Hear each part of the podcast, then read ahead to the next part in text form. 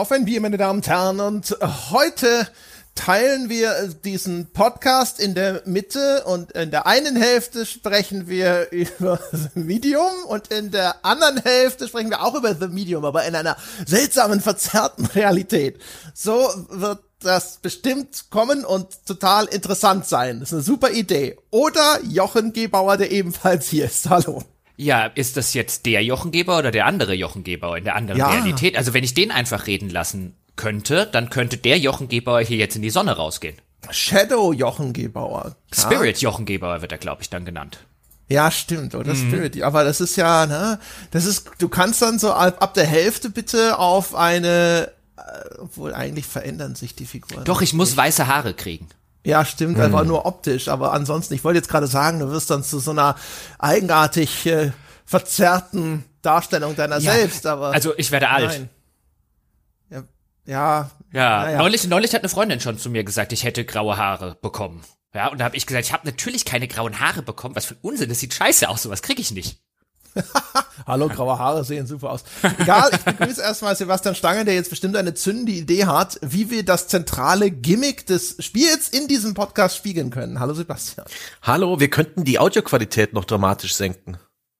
Weil die Auflösung geht ja auch immer grandios nach unten, sobald der Bildschirm geteilt wird im Spiel. Stimmt, wir könnten auch ab und zu so ein bisschen den, die, äh, das Audio skippen lassen. Ja. So wie die Framerate bei mir Ja, zumindest. und oder du, du redest in dem guten Audio weiter und ich hol mein altes Headset. Weißt du, mit dem wir die ersten Sonntagspodcasts Oh, stimmt, gemacht wir haben. könnten die ganzen alten Mikros. Ich habe auch noch so dieses silberne Tischmikrofon, Ja. das wir für die ersten Folgen benutzt haben. Wo ich damals gedacht habe, jetzt kaufe ich mir mal ein teures Mikro für 40 Euro. Das Ich habe noch, ich hab noch diesen rote Podcaster, der mittlerweile, äh, der steht auch in dem, in dem alten Speicherzimmer, wo ich früher aufgenommen habe und so, wo wir es im Sommer nicht ausgehalten hatten. Da steht er auf so einer so einer Fensterbank und vor, vor, vor so Glasbausteinen und der neigt sich immer weiter und jetzt sieht er mittlerweile irgendwie wirklich, ich bin neulich reingekommen, habe gedacht, das, das ist das schweinischste Mikro, was ich seit langer Zeit gesehen habe. Also richtig schönes, vergammelndes Plastik mit ordentlich UV-Strahlung drauf. Na, es sieht halt, es hat halt wirklich mittlerweile so eine Dildo-Form angenommen. Ich kann es nicht anders formulieren. Dabei war das schon unser erstes großes Upgrade. Das darf man nicht vergessen. Rode Podcaster, Stimmt. das ist schon Podcast Gen 2. Stimmt, das war der, der das Dildo-Upgrade, richtig. Ja, da wurde am Anfang noch gehadert. Oh, 120 Euro für so, ah, das war so, ist das so wichtig mit der Tonqualität? Es geht doch, die Leute verstehen uns doch. Ja, so, tun sie ja auch. Ja, ich mache das jetzt einfach, weiß ich, verkaufe das hier jetzt bei eBay Kleinanzeigen, hier das, das schöne, das schöne Ding und dann kommt wieder das alte dran, hier das, das, das Gaming-Headset. Da habe ich die hab Kopfhörer, habe ich von dem Ding immer noch. Neulich mal eine unserer alten Folgen gehört. Ich weiß nicht, aus welcher Zeitperiode die stammte, ob das schon Rode Podcaster war oder noch davor. Und da habe ich, als ich das gehört habe, habe ich gedacht, es ist wirklich, es ist ein Wunder, ja. Da ist der Herr Jesus wirklich persönlich aus dem Himmel herabgestiegen, um uns hier anzuschieben, dass das jemals funktioniert hat. Das klingt, das kannst du heutzutage nicht mehr verstehen, dass die Leute sich das angehört haben. Freiwillig meinst du, ohne dass wir ihnen Geld dafür gegeben haben? Ja, also wirklich, es hätte umgekehrt laufen sollen. Ja, wir haben ja, wir haben ja Leuten Geld für The Medium gegeben, um das mal zu über, zu überleiten, also überzuleiten sozusagen. Ich kann das machen, wie ich will. Ja, ich kann die deutsche Sprache vergewaltigen, wann ich möchte. Und ähm, wir müssen ja auch gar nicht über Bier reden heute, weil wir nehmen ja um 11 Uhr auf.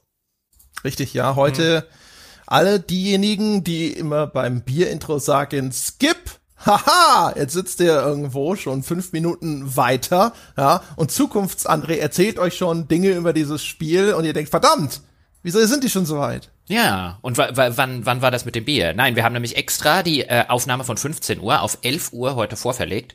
Denn heute soll es ja überall quasi einen frühlingshaften 20-Grad-Tag geben. Und da habe ich beschlossen, und der Sebastian hat sich sofort angeschlossen, ähm, dass man doch auch da die Mittagszeit vielleicht eine Stunde oder zwei äh, draußen verbringen könnte. Dann lasse ich nämlich meinen Hund hüpfen und der Sebastian kann auch ein bisschen spazieren gehen. Und der André, na gut, wann der jetzt in seiner Küche sitzt, ist ja eigentlich auch egal. Ich habe die, die Tür geöffnet. Oh, aber zur Mittagshitze machst du dann bitte die Jalousien runter, nicht, dass du dich verbrennst.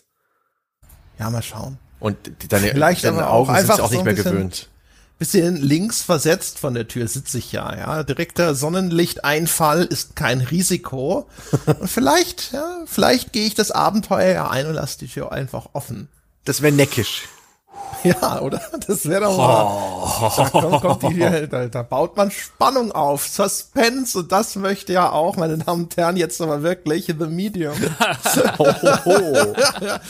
Wir sprechen über das neue Spiel vom Blooper Team, die ich ja eigentlich neulich noch irgendwie immer in Ehren gehalten habe, um das gute Layers of 4.2 gegen die Anwürfe von Herrn Stange zu verteidigen. Dann hatte diese diese Freundschaft schon eine erhebliche Delle bekommen mit Blair Witch, dass ich irgendwie so nach der Hälfte grob dann einfach mal beiseite gelegt habe. Und dann wollte ich es mal, ich glaube, in einem Aber warum sogar besprechen. Und dann hatte ich aber schon wieder alles vergessen über dieses Spiel.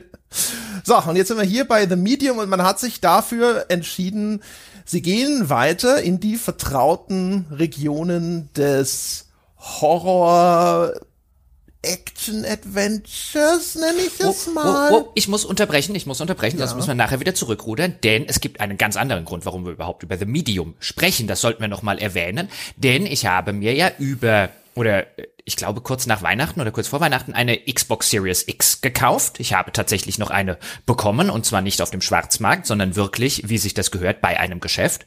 Und ich wollte endlich was auf der Series X spielen, sozusagen, was so ein bisschen irgendwas Exklusives ist, also für das ein Grund gibt, es zu spielen. Und The Medium erscheint, ich weiß nicht, ob es zeitlich exklusiv ist, auf jeden Fall im Moment gibt es das nur für Windows also auf dem PC oder eben auf der Xbox und ähm, sei auch optimiert für die Series X und da ist es auch im Game Pass drin und das wurde sehr groß beworben von Microsoft. Das ist ja mehr oder weniger denn ihr erstes etwas größeres Exklusivspiel auf ihrer neuen Konsole und dann habe ich gedacht, dann will ich die, wenn ich die Konsole habe, schon mal spielen und dann habe ich ja erst euch gesagt, pass mal auf, das ist auch im PC Game Pass dann natürlich mit dabei. Könntet ihr ja auch spielen, können wir auch mal über ein Microsoft Series X Exklusivspiel, beziehungsweise so halbwegs, wie gesagt, gibt's auch auf dem PC, aber gibt's halt nicht auf der Playstation, können wir mhm. endlich auch darüber reden und ich kann so vielleicht am Rande immer mal zwei, drei Sachen über die äh, neue Xbox auch erzählen. Wir haben ja schon eine Playstation-Wertschätzung, es wird wahrscheinlich auch noch eine zur Xbox von mir geben, aber äh, es gab halt bislang relativ wenig zu spielen und dann gab's den Medium, da habe ich gesagt, da muss ich zumindest mal reinspielen.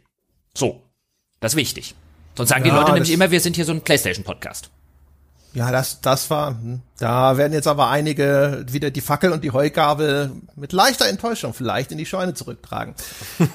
Weiß, nach, dem, nach, nach dem, was wir über The Medium zu erzählen haben, können die die gleich wiederholen. ja, keine Ahnung, wir werden sehen.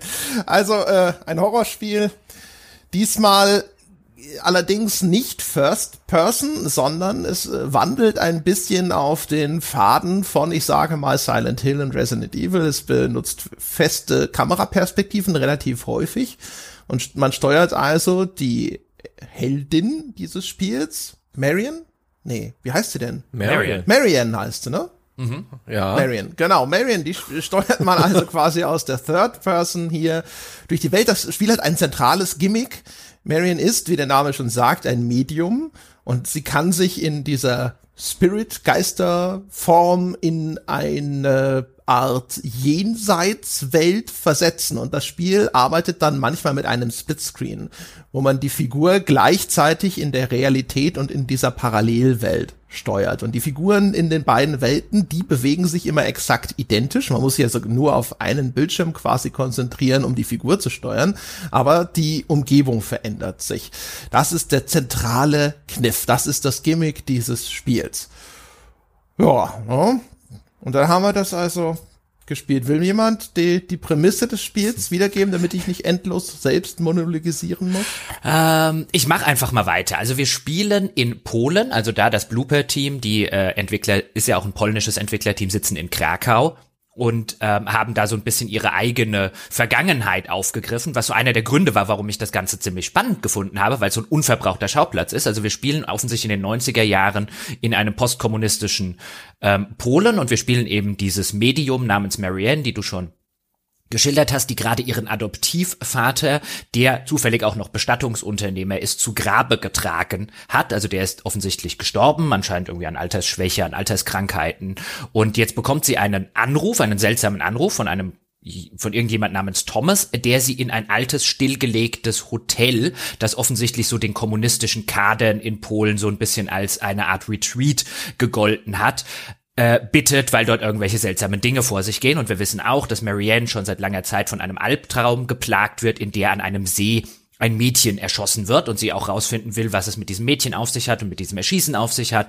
Und natürlich stellt sich im weiteren Verlauf in diesem alten, verlassenen kommunistischen Hotel, das so ein brutalistischer Bau irgendwie aus den 60er Jahren zu sein scheint, äh, stellt sich dann natürlich heraus, dass das alles irgendwie miteinander verwoben ist. Das ist so ein bisschen die Storyprämisse mhm. und der Hauptteil des Spiels oder ein Hauptteil des Spiels, gar nicht mal der Hauptteil, würde ich sagen, ähm, aber so die erste Hälfte, die spielt auch in diesem ähm, Hotel mit dieser brutalistischen Architektur, also einfach dieser dieser viereckige Betonklotz, der da mitten in der äh, Weltgeschichte steht, alles so ein bisschen überdimensioniert, nichts so wirklich verschnörkelt, also so wie man sich so diese kommunistische Architektur eben aus dieser ähm, Post-Zweite Weltkriegsära vorstellt. Und mein erster Einstieg und warum ich Bock auf das Spiel hatte, also außer dass das ähm, eben so ein Exklusivtitel, ein halber Exklusivtitel zumindest ist, war halt vor allen Dingen, dass ich gedacht habe, boah, das ist mal so als Spukhotel oder als Spukhaus sowas zu nehmen und dann in Polen spielen zu lassen.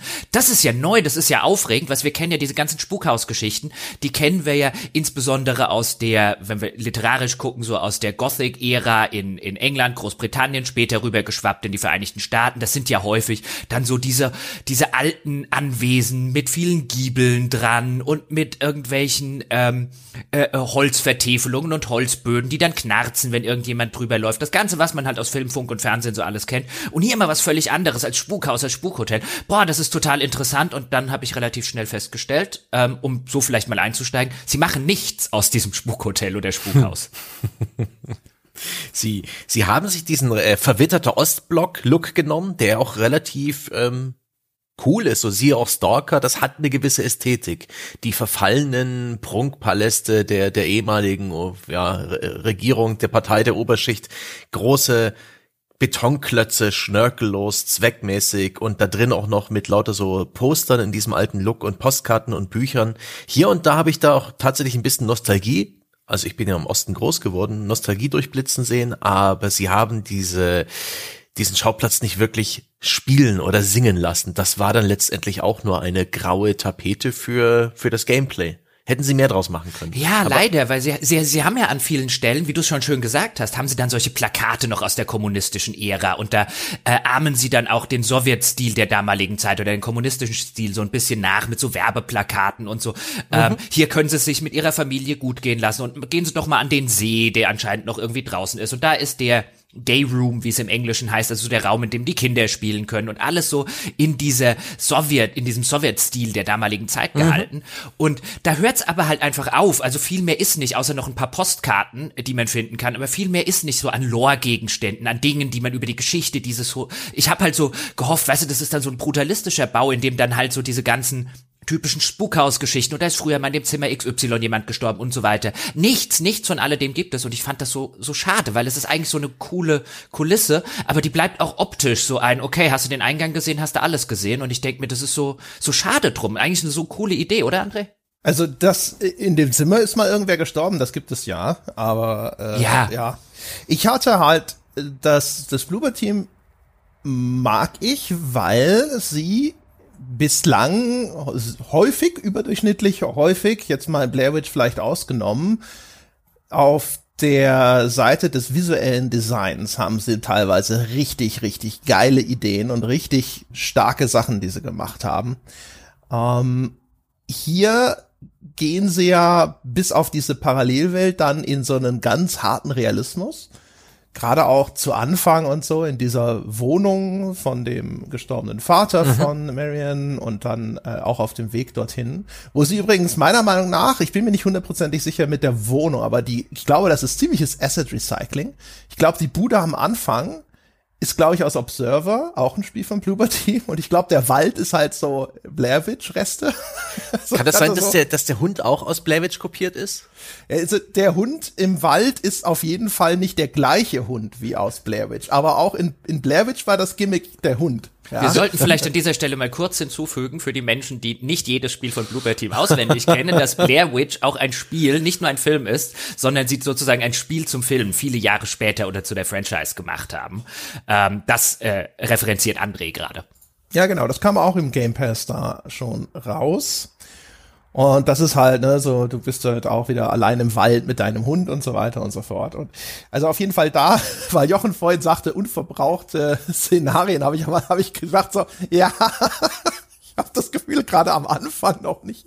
Und dieses Hotel, da hatte ich mir echt auch viel erhofft. Ich hatte mir vor allem auch eher für diese Parallelwelt sehr viel erhofft und da gibt's auch die coolsten Ideen in mhm. der Gestaltung im Spiel, aber auch das, ey, das wird sehr schnell wegerodiert durch Wiederholungen dort. Also in der Hinsicht haben sie mich relativ stark enttäuscht und an ja, das, dieses, dieses ähm, Ferienressort, dieses kommunistische Ferienressort vor allem, das klingt erst so vielversprechend und dann kippt es super schnell aber in die Richtung, dass es wie so eine Art Sanatorium behandelt mhm, wird. Mhm. Da geht's dann ständig, dann wird es zu dem verlassenen Krankenhaus oder dem verlassenen äh, psychiatrischen Anstalt als Horror Trope eigentlich umgewandelt, weil mhm. die Erzählung geht dann ständig um hier eine Krankenschwester und ihr Patient und solche Sachen. Und dann habe ich gedacht so, boah, das ging schnell. Das war äh, wirklich von ganz, ganz kurzer Dauer, das war ein ganz kurzer Flirt mit, der, mit dem Gedanken, dass das wirklich so ein Ferienressort ist. Genauso ein bisschen wie bei Dead Island, ne? So, oh, dieses Ferienressort und dann so, okay, nee, es ist nur eine Insel mit Zombies. Ja, oder also dieses, ich finde ja gerade in der Sowjetunion dieses Verlassene, was Sebastian auch schon angesprochen hat, diese, diese gewaltigen, ähm, überdimensionierten Bauten, die jetzt völlig leer stehen und so langsam von der Natur zurückerobert wird. Da gibt's ja auch diese zig äh, Videos bei YouTube, wo irgendwelche jungen Russen zum Beispiel oben hochklettern und sich da, da dabei filmen und wo es Leuten mit Höhenangst wie mir dann immer so ein bisschen äh, äh, ganz anders wird, wenn, wenn ich dann diese Handyaufnahmen oder so sehe. Aber das, das hat ja schon eine Ästhetik. Also das ist ja schon diese, diese, diese erst die Rückeroberung durch die Natur und dann die Rückeroberung durch durch irgendwelche Jugendlichen, die jetzt bis nach da oben klettern. Ähm, das hat ja schon so ein bisschen was und da steckt ja auch ein bisschen was dahinter und all sowas habe ich mir da halt wirklich so so so gewünscht, weil es halt so ein neuer unverbrauchter Schauplatz ist, nicht nur für Spiele, sondern generell in diesem Horrorgenre ähm, oder zumindest in so Gruselhotels oder so. Ein bisschen diese Anleihen hätte es ja gerne, denn auch da an der Rezeption des Hotels, da taucht dann auch tatsächlich unser erster Geist auf, ein kleines Mädchen mit einer Maske auf und die wird Sadness, also Traurigkeit, nennt sie sich selbst. Und wir wissen nicht, was es mit dem Mädchen auf sich hat und die hat offensichtlich einen Arm verloren und was es mit dem verlorenen Arm auf sich hat und so weiter. Und ich finde halt so, also es ist so erkennbar und das hat mich ein bisschen gewundert, weil ich noch kein anderes Spiel von Bluebird Team gespielt habe, aber weil es so für mich so so stellvertretend ein bisschen steht für, was Horrorspiele bei mir immer für ein Problem hatten und haben, ist ein, wenn sie nicht mit Schockeffekten arbeiten, wie jetzt früher so die alte Resident Evils, auch neue teilweise noch, aber gerade weil du vorher, André, diese Fixed Camera Perspektive aufgesprochen hast. Die haben ja früher so ein Resident Evil oder so ein Alone in the Dark, also diese eine fixierte Kamera, ähm, äh, die in jedem Raum und in jedem Bildschirm ist, gerne mal genutzt, um, um Monster zu verstecken. Und dann ist man irgendwo hin und dann kam aus der Ecke, die man nicht sehen konnte, weil die Kameraperspektive sie einem nicht zeigt, kam das Monster rausgesprungen. Das macht dieses Spiel hier gar nicht. Stattdessen bleibt halt übrig ein Spiel, das nicht gruselig ist, das bis auf einen einzigen Jumpscare keinen Jumpscare hat.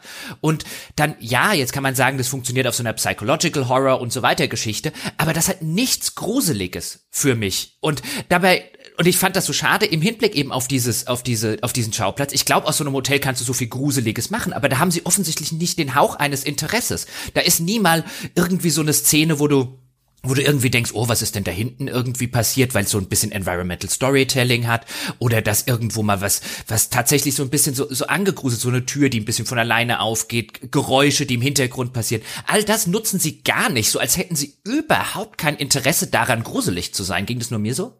Ja, das äh, gelingt ihnen sehr, sehr selten. Hier und da blitzt mal kurz Licht, ähm, zum Beispiel wenn ein der Geist des Mädchens unsere Spielfigur durch äh, flackernde Glühbirnen äh, den Weg weist. Das fand ich super gemacht, das war atmosphärisch, das war auch nicht wirklich gruselig, aber es hat gepasst. Und das war halt eine kurze Sequenz, die danach nie wieder in dieser Qualität kam. Und hier und da wird auch mal mit, mit dem Audiodesign ein bisschen ähm, Stimmung aufgebaut, aber vor allen Dingen macht sich da Monotonie breit. Also, ja, sie haben auch, sie haben auch zum Beispiel, weil du das jetzt sagst, das sind so, so kleine Versuche. Es gibt eine mhm. andere Sache, da dreht man an einem alten analogen Radio, an dem Sender äh, Drehknopf, den es ja damals gegeben hat. und beziehungsweise dann dreht er sich dann von alleine und dann geht er so über diese Senderfrequenzen drüber, das sieht man dann so und dann an einzelnen Sequenzen oder Frequenzen sagt dann dieses kleine Mädchen eben, gibt einem so eine gewisse Anweisung und ich glaube, das soll gruselig sein, das ist aber nicht gruselig, weil wir als Spieler in diesem Moment schon lange verinnerlicht haben, das Mädchen ist nicht böse zu uns. Und wenn das jetzt irgendwas Böses gewesen wäre, wäre das, also wenn jetzt irgendein ein Böses aus diesem Radio zu uns gesprochen hätte, hätte das funktionieren können. Ähm, so dass ich mich die ganze Zeit frage, ist, wollten die vielleicht nicht gruselig sein? Möglich. Ich denke, ihre große Designidee war die Sache mit den Parallelwelten. Sie haben ja praktisch Silent Hill genommen, wo es ja auch diese, diese Parallelwelt gibt, diese verrottete, diese alte. Bloß in Silent Hill wechselt man halt zwischen den beiden Welten. Man spielt entweder in der einen oder in der anderen. Und sie haben sich überlegt, wir machen das beides gleichzeitig. Und darauf haben sie ihre Energie verschwendet vielleicht sogar. Und sie haben sich dann Artstil gesucht für die Parallelwelt, sie haben sich eine Silent Hill ähnliche Kamera ausgesucht. Sie imitieren ja sogar diese blöde Steuerung dieser altmodischen Spiele, die es aus guten Gründen heute nicht mehr gibt in dieser Form, weil sie das doof steuert. Und ich glaube, da haben sie sich ein bisschen verrannt und völlig vergessen äh, ja, Grusel einzubauen, Atmosphäre und so. Ist das Spiel über viele Strecken hinweg eigentlich eine relativ gefühlsarme mühsame Angelegenheit, um mal wieder dann zu den einzelnen Stellen zu kommen, wo wieder Plot passiert, wo wieder ein bisschen was Aufregenderes und Spannendes passiert. Ich bin erstaunt darüber, wie viel ja, Leerlauf oder auch nur mühsame Fleißarbeit in dem Spiel drin stecken. Seltsam. Also sie sind ja erkennbar ganz hart auf die Silent Hill Schiene, ja, also auch selber quasi ja. zugegeben. Sie haben ja sogar einen Silent Hill Komponisten engagiert, mhm. Akira Yamaoka, und sie haben den Troy Baker, einen der Sprecher aus dem ersten Silent Hill, haben sie auch engagiert. Einen der Sprecher aus allen Videospielen. Ja, aber das ist der Bezug in diesem Fall, der relevante. ähm, das heißt also, wollten die gruselig sein? Ich bin überzeugt, ja. Sie sind vielleicht am erfolgreichsten da, wo sie in vertrauterem Territorium unterwegs sind, ne? wenn du, wenn irgendwelche Monster dich jagen und diese Verfolgungssequenzen kommen. Da baut's mhm. mal ein bisschen Druck auf. Bei dem äh, tatsächlich, also dieser psychologische Horror von einem Silent Hill zum Beispiel, da habe ich mich schon gefragt, wollten sie da jemals hin und haben es total verkackt, weil Silent Hill funktioniert ja vor allem dadurch, dass das so abgedreht ist, aber äh, und unerklärlich ist, aber auf eine Art und Weise, die wirklich verstörend ist. Mhm. Also das typische Beispiel ist ja der Pyramid Head. Dieses Monster, das wie so eine komische, umgeschmiedete pyramidenförmige Badewanne als eine Art Helm über dem Kopf trägt, der ihn komplett bedeckt. Und das ist in vielerlei Hinsicht so ein unerklärliches Ding. Ne? Also es ist so ein mm. komischer, muskulöser Fleischklops. Also es ist in denen, was so vom Körper sichtbar ist, ist es erstmal schon mal ein bisschen abstoßend. Dann ist der komplette Kopf verhüllt. Man kann sich nur vorstellen, das läuft in deinem Kopf ab, was da vielleicht für ein Monster drunter ist. Und dann gibt es diese Szene, wo es da wird dir das Monster präsentiert. Da zieht es dann irgendeine so andere Kreatur unter diesen Helm und dann auf der Tonebene läuft da irgendwas drunter ab. Ja, frisst es den? Was macht es da? Äh. Und das, deswegen funktioniert Silent Hill, ne? Also sind ganz abstruse Gestalten, die irgendwelche Dinge tun, die auf jeden Fall widerlich sind. Aber dein Kopf leistet sozusagen einen Großteil dieser Arbeit. Und in der Hinsicht, das verkacken sie total. Sie sind dafür viel zu explizit. Sie sind überhaupt nicht weird genug.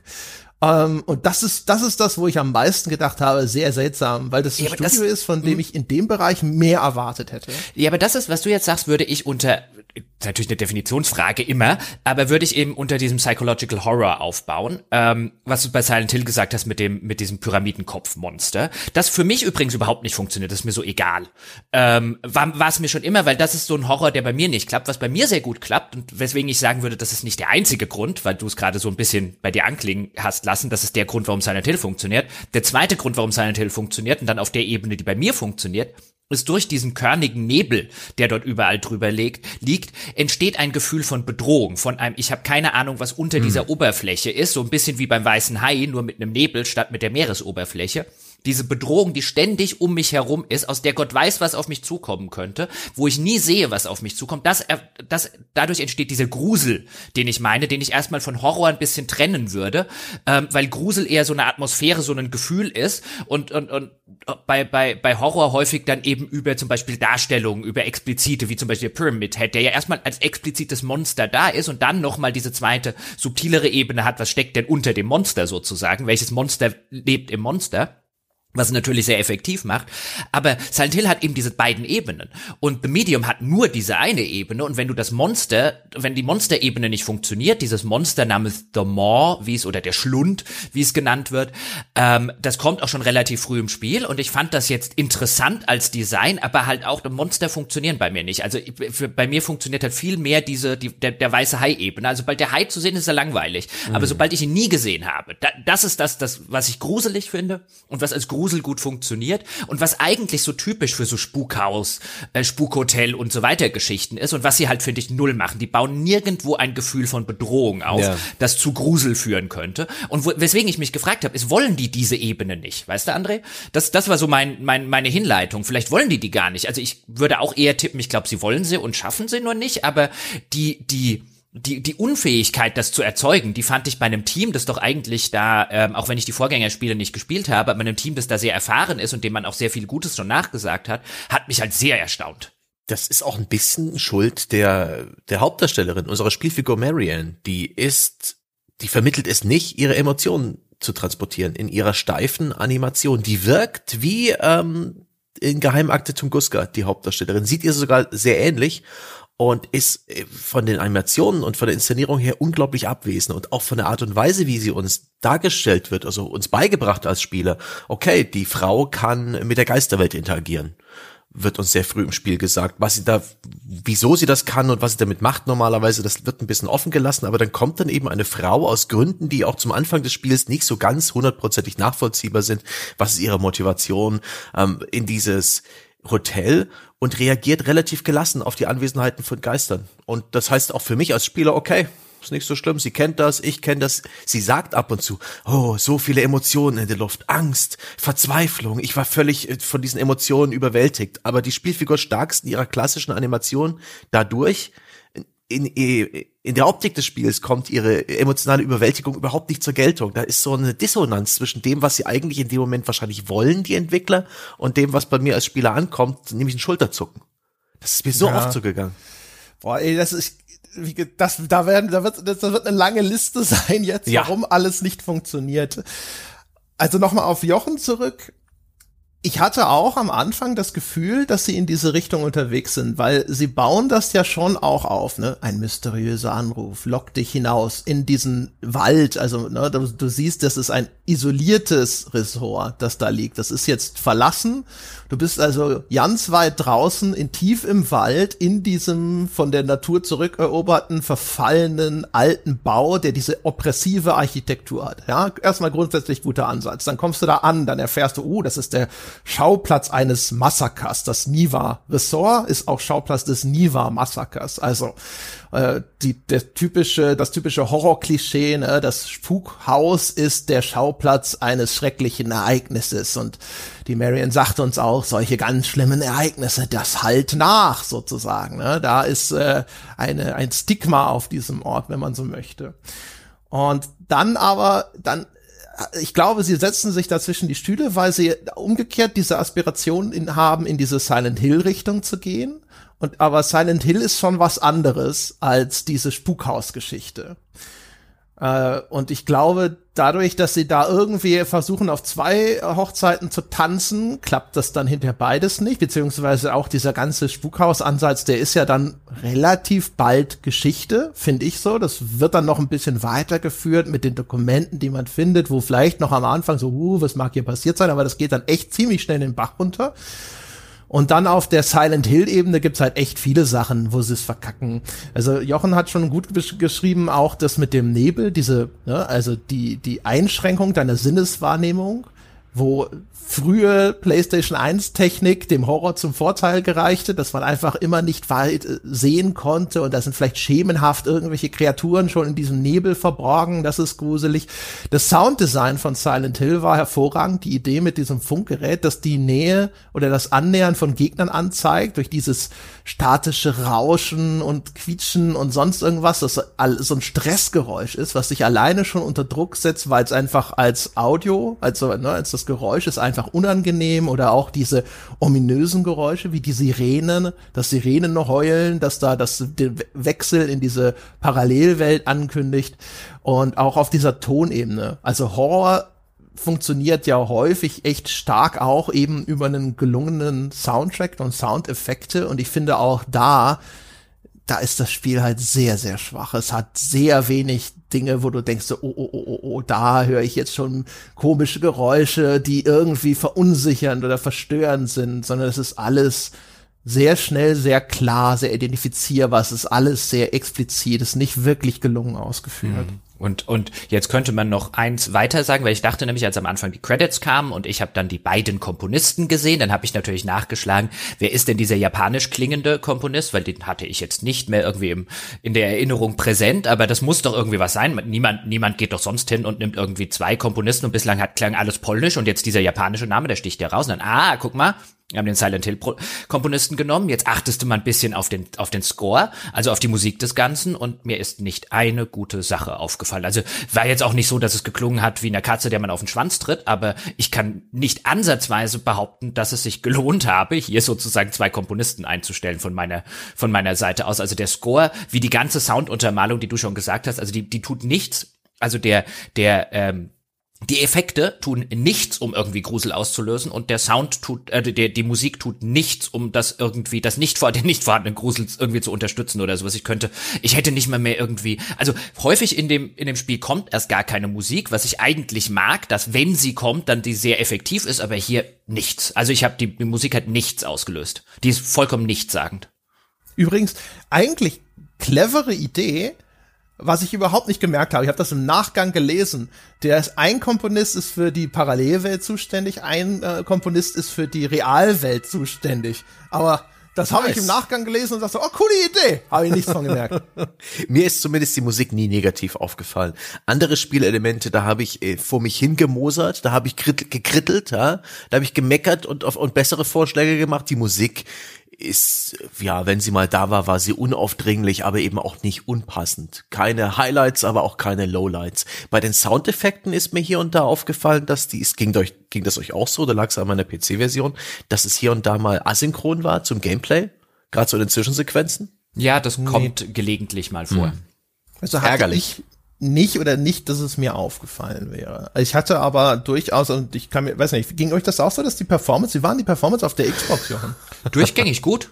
Oh, gut. Okay. Ja, kann, kann nichts Negatives über die Performance oder generell irgendwas sagen. Außer das eine, wenn wir jetzt bei der Xbox-Geschichte sind, was mir aufgefallen ist, ist, dass das Spiel also du setzt ja die Xbox, die schaltest du einfach aus und dann wird das Spiel einfach sozusagen suspended bei der Xbox. Das ist sowas ähnliches wie ja bei der PlayStation, wo du die in den Ruhemodus schickst und das Spiel, das gerade läuft, das läuft sozusagen im Hintergrund weiter, damit du es nicht neu einladen musst. Und hier ist es mir zweimal passiert, dass das Spiel in diesem Suspended-Modus einfach zugegangen ist oder einfach und ich es komplett neu laden musste, was eigentlich nicht der Sinn ist, was jetzt bei dem Spiel ein bisschen blöder, weil das Autospeicherpunkte hatte und ich dann zweimal Sequenzen nochmal spielen musste waren jetzt nicht so weite, wobei die Autospeicherpunkte könnten schon besser äh, gesetzt sein. Das sind eine von vielen Kleinigkeiten in dem Spiel. Ähm, war jetzt allerdings nicht irgendwie weltbewegend oder so schlimm, sondern wo ich nur gedacht habe, ein Wieso zur Hölle muss ich den Abschnitt nochmal spielen? Da hätte man echt danach einsetzen können, weil freispeichern darf man nicht. Das ist mir halt einfach ähm, sozusagen negativ aufgefallen, aber die Performance war durch die, durch die Bank weg sehr gut. Okay, weil bei mir war in diesen Splitscreen-Sequenzen äh, da war es ab und zu ein bisschen stotterig. Und dann ja. kann ich mir vorstellen, weiß ich nicht, bei Sebastian, bei dir klang es, als ob es bei dir auch ab und zu mal ein bisschen gehüstelt ja. hätte, ja, dass da halt auch dann Asynchronität auftreten kann. Und es äh, hat auch in der in den Split-Screen-Sequenzen offensichtlich, zumindest bei mir, und ich war nicht der Meinung, ich hätte das explizit aktiviert, ähm, die Auflösung runtergestellt. Das Gameplay war dann weitaus grobkörniger, sobald der Bildschirm geteilt war. Und dazu eben äh, ab und zu gelegentliches Stocken, nicht häufig, aber da hat man gemerkt, irgendwie kommt die Engine gerade nicht mit und auch Textur Pop-in, dass wenn ich dann in einen Raum komme und mir irgendein Item anschaue, dass dann nach zwei Sekunden, bam, da sind die hochauflösenden Texturen, was ich bei PC-Spielen auf einer SSD installiert schon lang nicht mehr erlebt habe. Das hatte ich genau ein einziges Mal. Ganz, ganz am Schluss ähm, kommt so ein Puppenhaus. Da hatte ich das ein einziges Mal, dass es mir aufgefallen ist mit nachladenden Texturen auf der Xbox. Also, hey, mhm. da scheint die Xbox ähm, ganz gut optimiert worden zu sein. Wenn wir übrigens gerade beim Thema Sound und Vertonung und so weiter waren, ähm, hätte, würde ich gerne noch einen Takt zur Hauptdarstellerin sagen, weil Sebastian hat schon schön gesagt, die Animationen sind halt wirklich schrecklich. Also immer wenn sie Animationen wirklich braucht, die über ein ganz normales Laufen hinausgehen, selbst das Joggen sieht halt schon wirklich mhm. äh, aus. Ich dachte, ich dachte ab und zu, ach guck mal, das ist ja wie Siberia früher. Oh ähm, ja, das auch, ja. So, an, an, an, so, an, so, an so frühe Spiele von vor zehn Jahren vielleicht mit weiblichen äh, äh, Protagonisten. Ähm, und ich finde halt, an manchen Stellen ist gut, also Sadness, dieses kleine Geistermädchen, ist, finde ich, ausgezeichnet vertont. Dieser Maw, der, der, der, der, der der böse Dämon, was auch immer es ist, das Monster, den Troy Baker spricht, ist teilweise brillant gemacht, weil er sehr innerhalb eines Satzes sehr häufig so Tonlagen und so weiter variiert. Da kommt manchmal richtig cooler Krempel raus. Manchmal hm. funktioniert es nicht ganz, wo man denkt, es hätte dann noch mal einsprechen sollen. Ähm, es war nicht die beste Interpretation, aber manchmal macht Troy Baker wirklich super. Mary Ann finde ich, also es hat eine englische Vertonung, das ganze Mary Ann ist so mittelmäßig die trägt das Spiel 0,00 nicht, die englische Stimme. Was echt schade ist, weil da hätten sie sich echt mehr Mühe geben müssen. Entweder bei der Besetzung oder bei der Dialogregie. Aber die fand ich auch da wieder, wenn, wenn sie Sachen halt nochmal kommentiert und dann quasi eine emotionale Tiefe und Schwere reinbringen muss. Das funktioniert überhaupt nicht. Also das wäre wie, als hätte man quasi die Hauptdarstellerin, hätte man halt einfach mit einer Schauspielerin besetzt, die entweder zu schwach ist oder die keine Hilfe vom Regisseur gekriegt hat. Die hat aber auch vom Autor weniger Hilfe bekommen. Das wenige, was das Monster sagt, ist teilweise hat es halt, der hat einfach coole Sätze, die er sagt und die Mary Ann hat halt auch teilweise so Dialoge, wo du ein bisschen mit den Augen rollst. Also ja. auch sowas, sie kommt bei dem bei dem verlassenen Hotel an und dann kommt so ein weiß nicht mehr, was der exakte Satz ist, aber so, solche Äußerungen, ja, uh, irgendwas stimmt hier nicht so. Also, ach nein, eine mysteriöse Stimme im Telefon hat dich mitten in den Wald bestellt und, und oh, hier ist aber was komisches. Und nee, das kann ja nicht sein. Da habe ich mir auch ein paar Beispiele aufgeschrieben. Einmal geht sie in, in auf, auf es gibt so eine Questreihe, so, was will dieses Geisterkind Sadness von uns? So, das ist im, in der ersten Hälfte des Spiels eigentlich so der rote Faden, der sich durchzieht. Und dieses Kind führt uns dann in einen besonderen Raum und als sie diesen Raum betritt, sagt sie dann äh, in der Zwischensequenz, ah, in diesem Moment war mir klar, dass sie unbedingt wollte, dass ich etwas sehe. Und wenige Minuten vorher sagt sie einfach nur vor sich hin, hm, ich frage mich, was das Geisterkind mir zeigen will. Und damit widerspricht sie sich völlig. Das hat mich aufgeregt. Das ist eine schlechte Dialogregie. und dann war sie auch zwischendurch nochmal lustig und macht irgendwie genauso wie bei Geheimakte so einen lustigen Spruch, weil sie jetzt einen, einen, einen Bolzenschneider organisiert hat, Bolt Cutter. Ja, stimmt. Oh, das ist ganz schlimm. Das ist ganz schlimm. Und wenn man dann die vielen, vielen Ketten durchschneidet, dann denkt sie Bolt Cutter. Es klingt wie so ein Geheimagentenname. Mein Name ist Bolt Cutter. Und ich dachte mir, oh nein, Fremdschäm. Wieso ja, fremdschäme ich noch, mich? Dann kommt sogar noch eine, eine neckische kleine Porno-Anspielung. Ja, Hinten es dran. Es ist echt, boah, da, da, boah, der, sie hätten sich für eine Sache entscheiden sollen, dramatisch oder ein bisschen lustig und ja, und sie, wie, wie ich es anfangs schon gesagt habe, sie erzählt sehr oft, wie ihre Emotionen gerade sind, aber weder kann der Voice Actor oder die Voice Actress schafft es nicht, die zu vermitteln. Die Animationen schaffen es auch nicht, das zu vermitteln. Und deswegen wirkt das so ein bisschen wie, äh, ja, hätten sie gleich Nora Schirmer nehmen können. ja, gut. Sie ist halt, sie ist halt offensichtlich auch kein besonders cleveres Medium, wenn man so sieht. Also wenn, wenn dich schon ein äh, fremder Mann anruft und dich zu einem verlassenen Hotel im Nirgendwo bestellt, dann nimm halt wenigstens Schraubenschlüssel mit oder einen Schraubenzieher oder ein Messer oder so. Es ist so geil. Die ersten Rätsel sind natürlich dann, wie komme ich in dieses Hotel rein und, oh, hier fehlt irgendwie, äh, äh, was weiß ich, irgendeine Türklinke oder so, findest einen Schraubenzieher, stehst da rein und du stehst die ganze Zeit da und da ist, also wenn dich irgendwann mitten in der Nacht Leute anrufen und dich in verlassene Hotels bestellen, dann nimm halt wenigstens ein Messer mit. Aber die hat wirklich, die hat ungelogen nichts dabei. Man muss dazu sagen, ne, das spielt irgendwie, ich glaube in den 90ern oder so, ne? Also die hat noch kein Smartphone zur Verfügung. Ja, aber auch das hätte sie nicht mitgenommen. Ja, wahrscheinlich nicht. Ich Ja. nur, wollte das noch Ja. vielleicht mal ganz kurz einmal gesagt haben, falls irgendwie wir noch später Ja, auf irgendwas kommen, wo sich daraus vielleicht Widersprüche ergeben. Also es ist nicht, es spielt nicht in der heutigen vernetzten Zeit, dass man sagt so, ja, also, wieso hätte sie das denn vorher vielleicht mal googeln sollen, dieses Ding.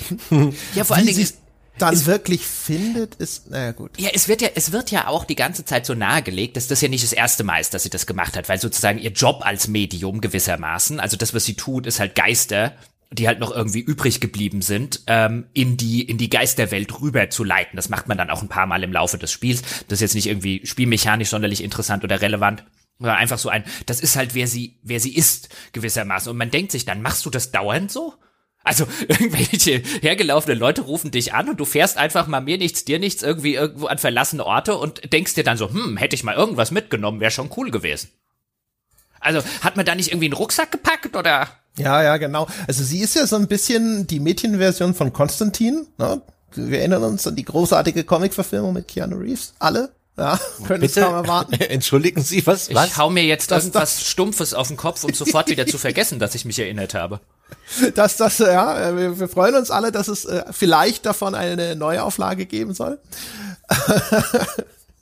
ähm, und äh, äh, aber selbst da, also so beschissen der der Konstantin-Film war, ich kenne die Comics nicht, aber da, da, das war eine Inszenierung von jemandem, wo du das Gefühl hast, okay, der, der macht das schon lange, ne, der hat eine gewisse Kompetenz.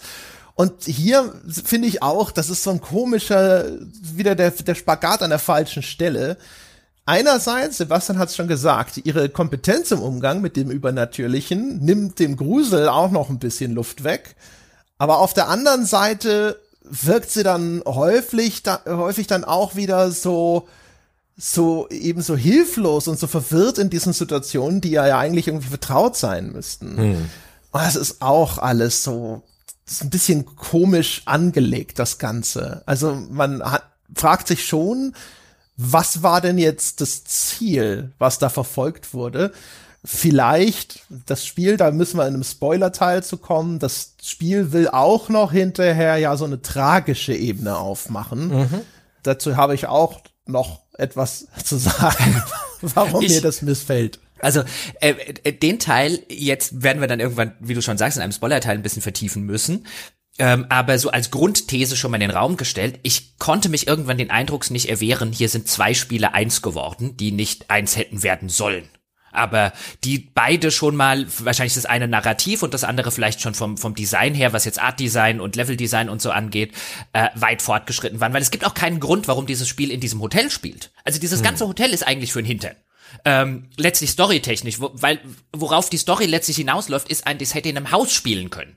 Ähm, das hätte in einem Bahnhof spielen können. Es hätte wirklich buchstäblich überall spielen können. Es hätte dieses Hotel und so weiter 0,0 gebraucht. Ähm, und teilweise ergibt es auch narrativ dann äh, später, aber das sind dann Spoiler, überhaupt keinen Sinn, wenn man irgendwie mehr als eine Sekunde drüber nachdenkt.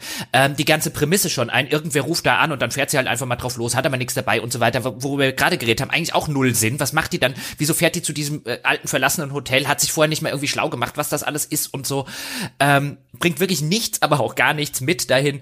Ähm, also meine Theorie ist, ich glaube, da waren mal zwei Spiele. Und dann hat man irgendwann gesagt, da machen wir jetzt eins draus. Meine Theorie ist, dass es, es war, gab die Idee zu diesem Gimmick Ja, mit dem Splitscreen ja. und dann hat man drumrum irgendwas zusammengebaut. Ja, man wollte ursprünglich dieses Gimmick viel besser nutzen, viel öfter mit viel aufregenderen Funktionen und vielen Mechaniken und so ein bisschen so ein Und dann hat man gemerkt, das kostet Geld. Man hat gemerkt, äh, A, es kostet Geld, B, sie schaffen es nicht, es klappt nicht, all ihre Träume funktionieren nicht und die Überreste, die noch übrig waren, die Prototypen, die, die, die Beispiellevel, haben sie dann einfach notdürftig mit dem Narrativspiel zusammengekittet. Also die offizielle Version ist ja seit, keine Ahnung, zehn Jahren oder so, will Blooper Team dieses Spiel machen. Sie hatten diese Idee, aber die Technik war noch nicht so weit. Sie wollten das schon auf PS3 machen. Und äh, geht nur wieder, was gesagt wurde. Also sie wollten das schon auf PS3 machen, aber zwei Spielumgebungen unabhängig voneinander zu rendern zur gleichen Zeit, das konnte die Technik damals nicht. Aber jetzt, Jetzt, dann haben sie die Xbox Series X Specs gesehen, haben, haben alle sich im Büro High Fives gegeben und haben gesagt, okay. Dass die sich auch wirklich nicht schämen, so eine Scheiße öffentlich zu erzählen. das ist halt, das ist halt, also unglaublich. Ich bin nur der Bote. Aber, ja. ja, aber ich, ich will trotzdem den Boten erschießen. Also manchmal ist es notwendig. Ich habe halt, also ich hatte wirklich das Gefühl, da hatte jemand diese Idee und dann dann kam danach hinterher, dann haben sie es umgesetzt und haben saßen alle ratlos ein bisschen da und haben gemerkt, um mal ein bisschen über dieses zentrale Gimmick zu sprechen, dass sich dann auch auffällig ab und zu zwischendrin aus dem Spiel verabschiedet für eine Zeit. Mhm. Dass es irgendwie gar nicht so geil ist, weil du kannst als Spieler halt diese beiden Umgebungen, da wird der Bildschirm dann zum Beispiel horizontal in der Mitte geteilt, ja, und in der unteren Hälfte zum Beispiel siehst du die Realwelt und in der oberen Hälfte siehst du dann eben diese Paralleldimensionen.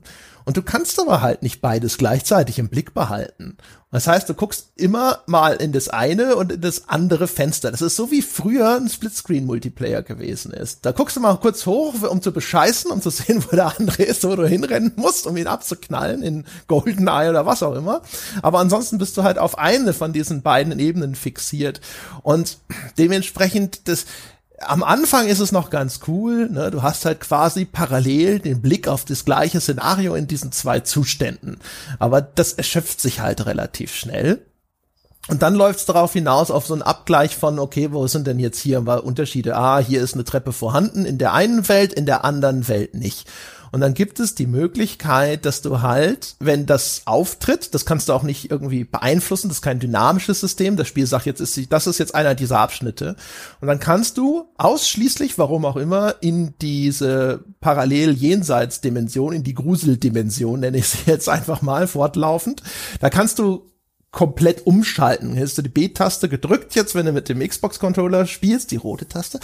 Um, ähm, und dann bist du nur Spirit Marianne ja, und dann kannst du kurzzeitig, die löst sich dann so langsam auf. Wie heißt das Feature? Das weißt du nicht. Sehr gut. Das Spiel ist beschissen darin. Es hat ganz viele Features, denen es Namen gibt. Das ist eine Out-of-Body-Experience. Hm? Ah, jetzt, ja, wo du es sagst. Jedenfalls, dann kannst du mal eine Zeit lang nur mit ihr rumrennen. Und das, wenn jetzt zum Beispiel in der Realwelt der Durchgang in einer Tür versperrt ist, zum Beispiel weil die Tür zu ist, und sie, diese Tür fehlt aber in der Gruseldimension, dann kannst du via Out-of-Body-Experience kannst du dann da durch. Ähm, da, mhm. Und ansonsten ist da so eine schimmerndes Kraftfeld, das dir den Durchgang versperrt, weil dann diese, ne, die sollen ja sonst sich synchronisiert bewegen. Auch das ist schon irgendwie so eine sehr brechstangige Methode. Ja auch dass man dann in dieser Geisterwelt immer wieder an leuchtenden Quellen, die haben manchmal ein bisschen narratives Fundament, dass es halt irgendwie ein Objekt ist, das emotional aufgeladen ist, dass sie dann da Energie aufsaugt und an anderer Stelle die Energie benutzt, um beispielsweise Sicherungskästen wieder einzuschalten. In der Geisterwelt wohlgemerkt. Also das ist was so heißt beispielsweise? Das klingt so, als gäbe es noch was anderes, was man mit den Dingern macht. Das ist so Holzhammer Game Design. Wir haben hier ja. ein Point of Interest, hier lädst du Energie auf und da benutzt du die Energie Energie, das das gehört in ein völlig anderes Spielegenre. Das ist da so deplatziert. Das war für mich irgendwie ver verblüffend. Ja, also, also ganz im Ernst, wenn es erst die Technik bedurft hatte, damit sie dieses Gameplay-Feature machen können, hätte man lieber die Technik verbrannt. Weil, also das Gameplay, der Gameplay oder der Wert dieses Features ist nicht existent.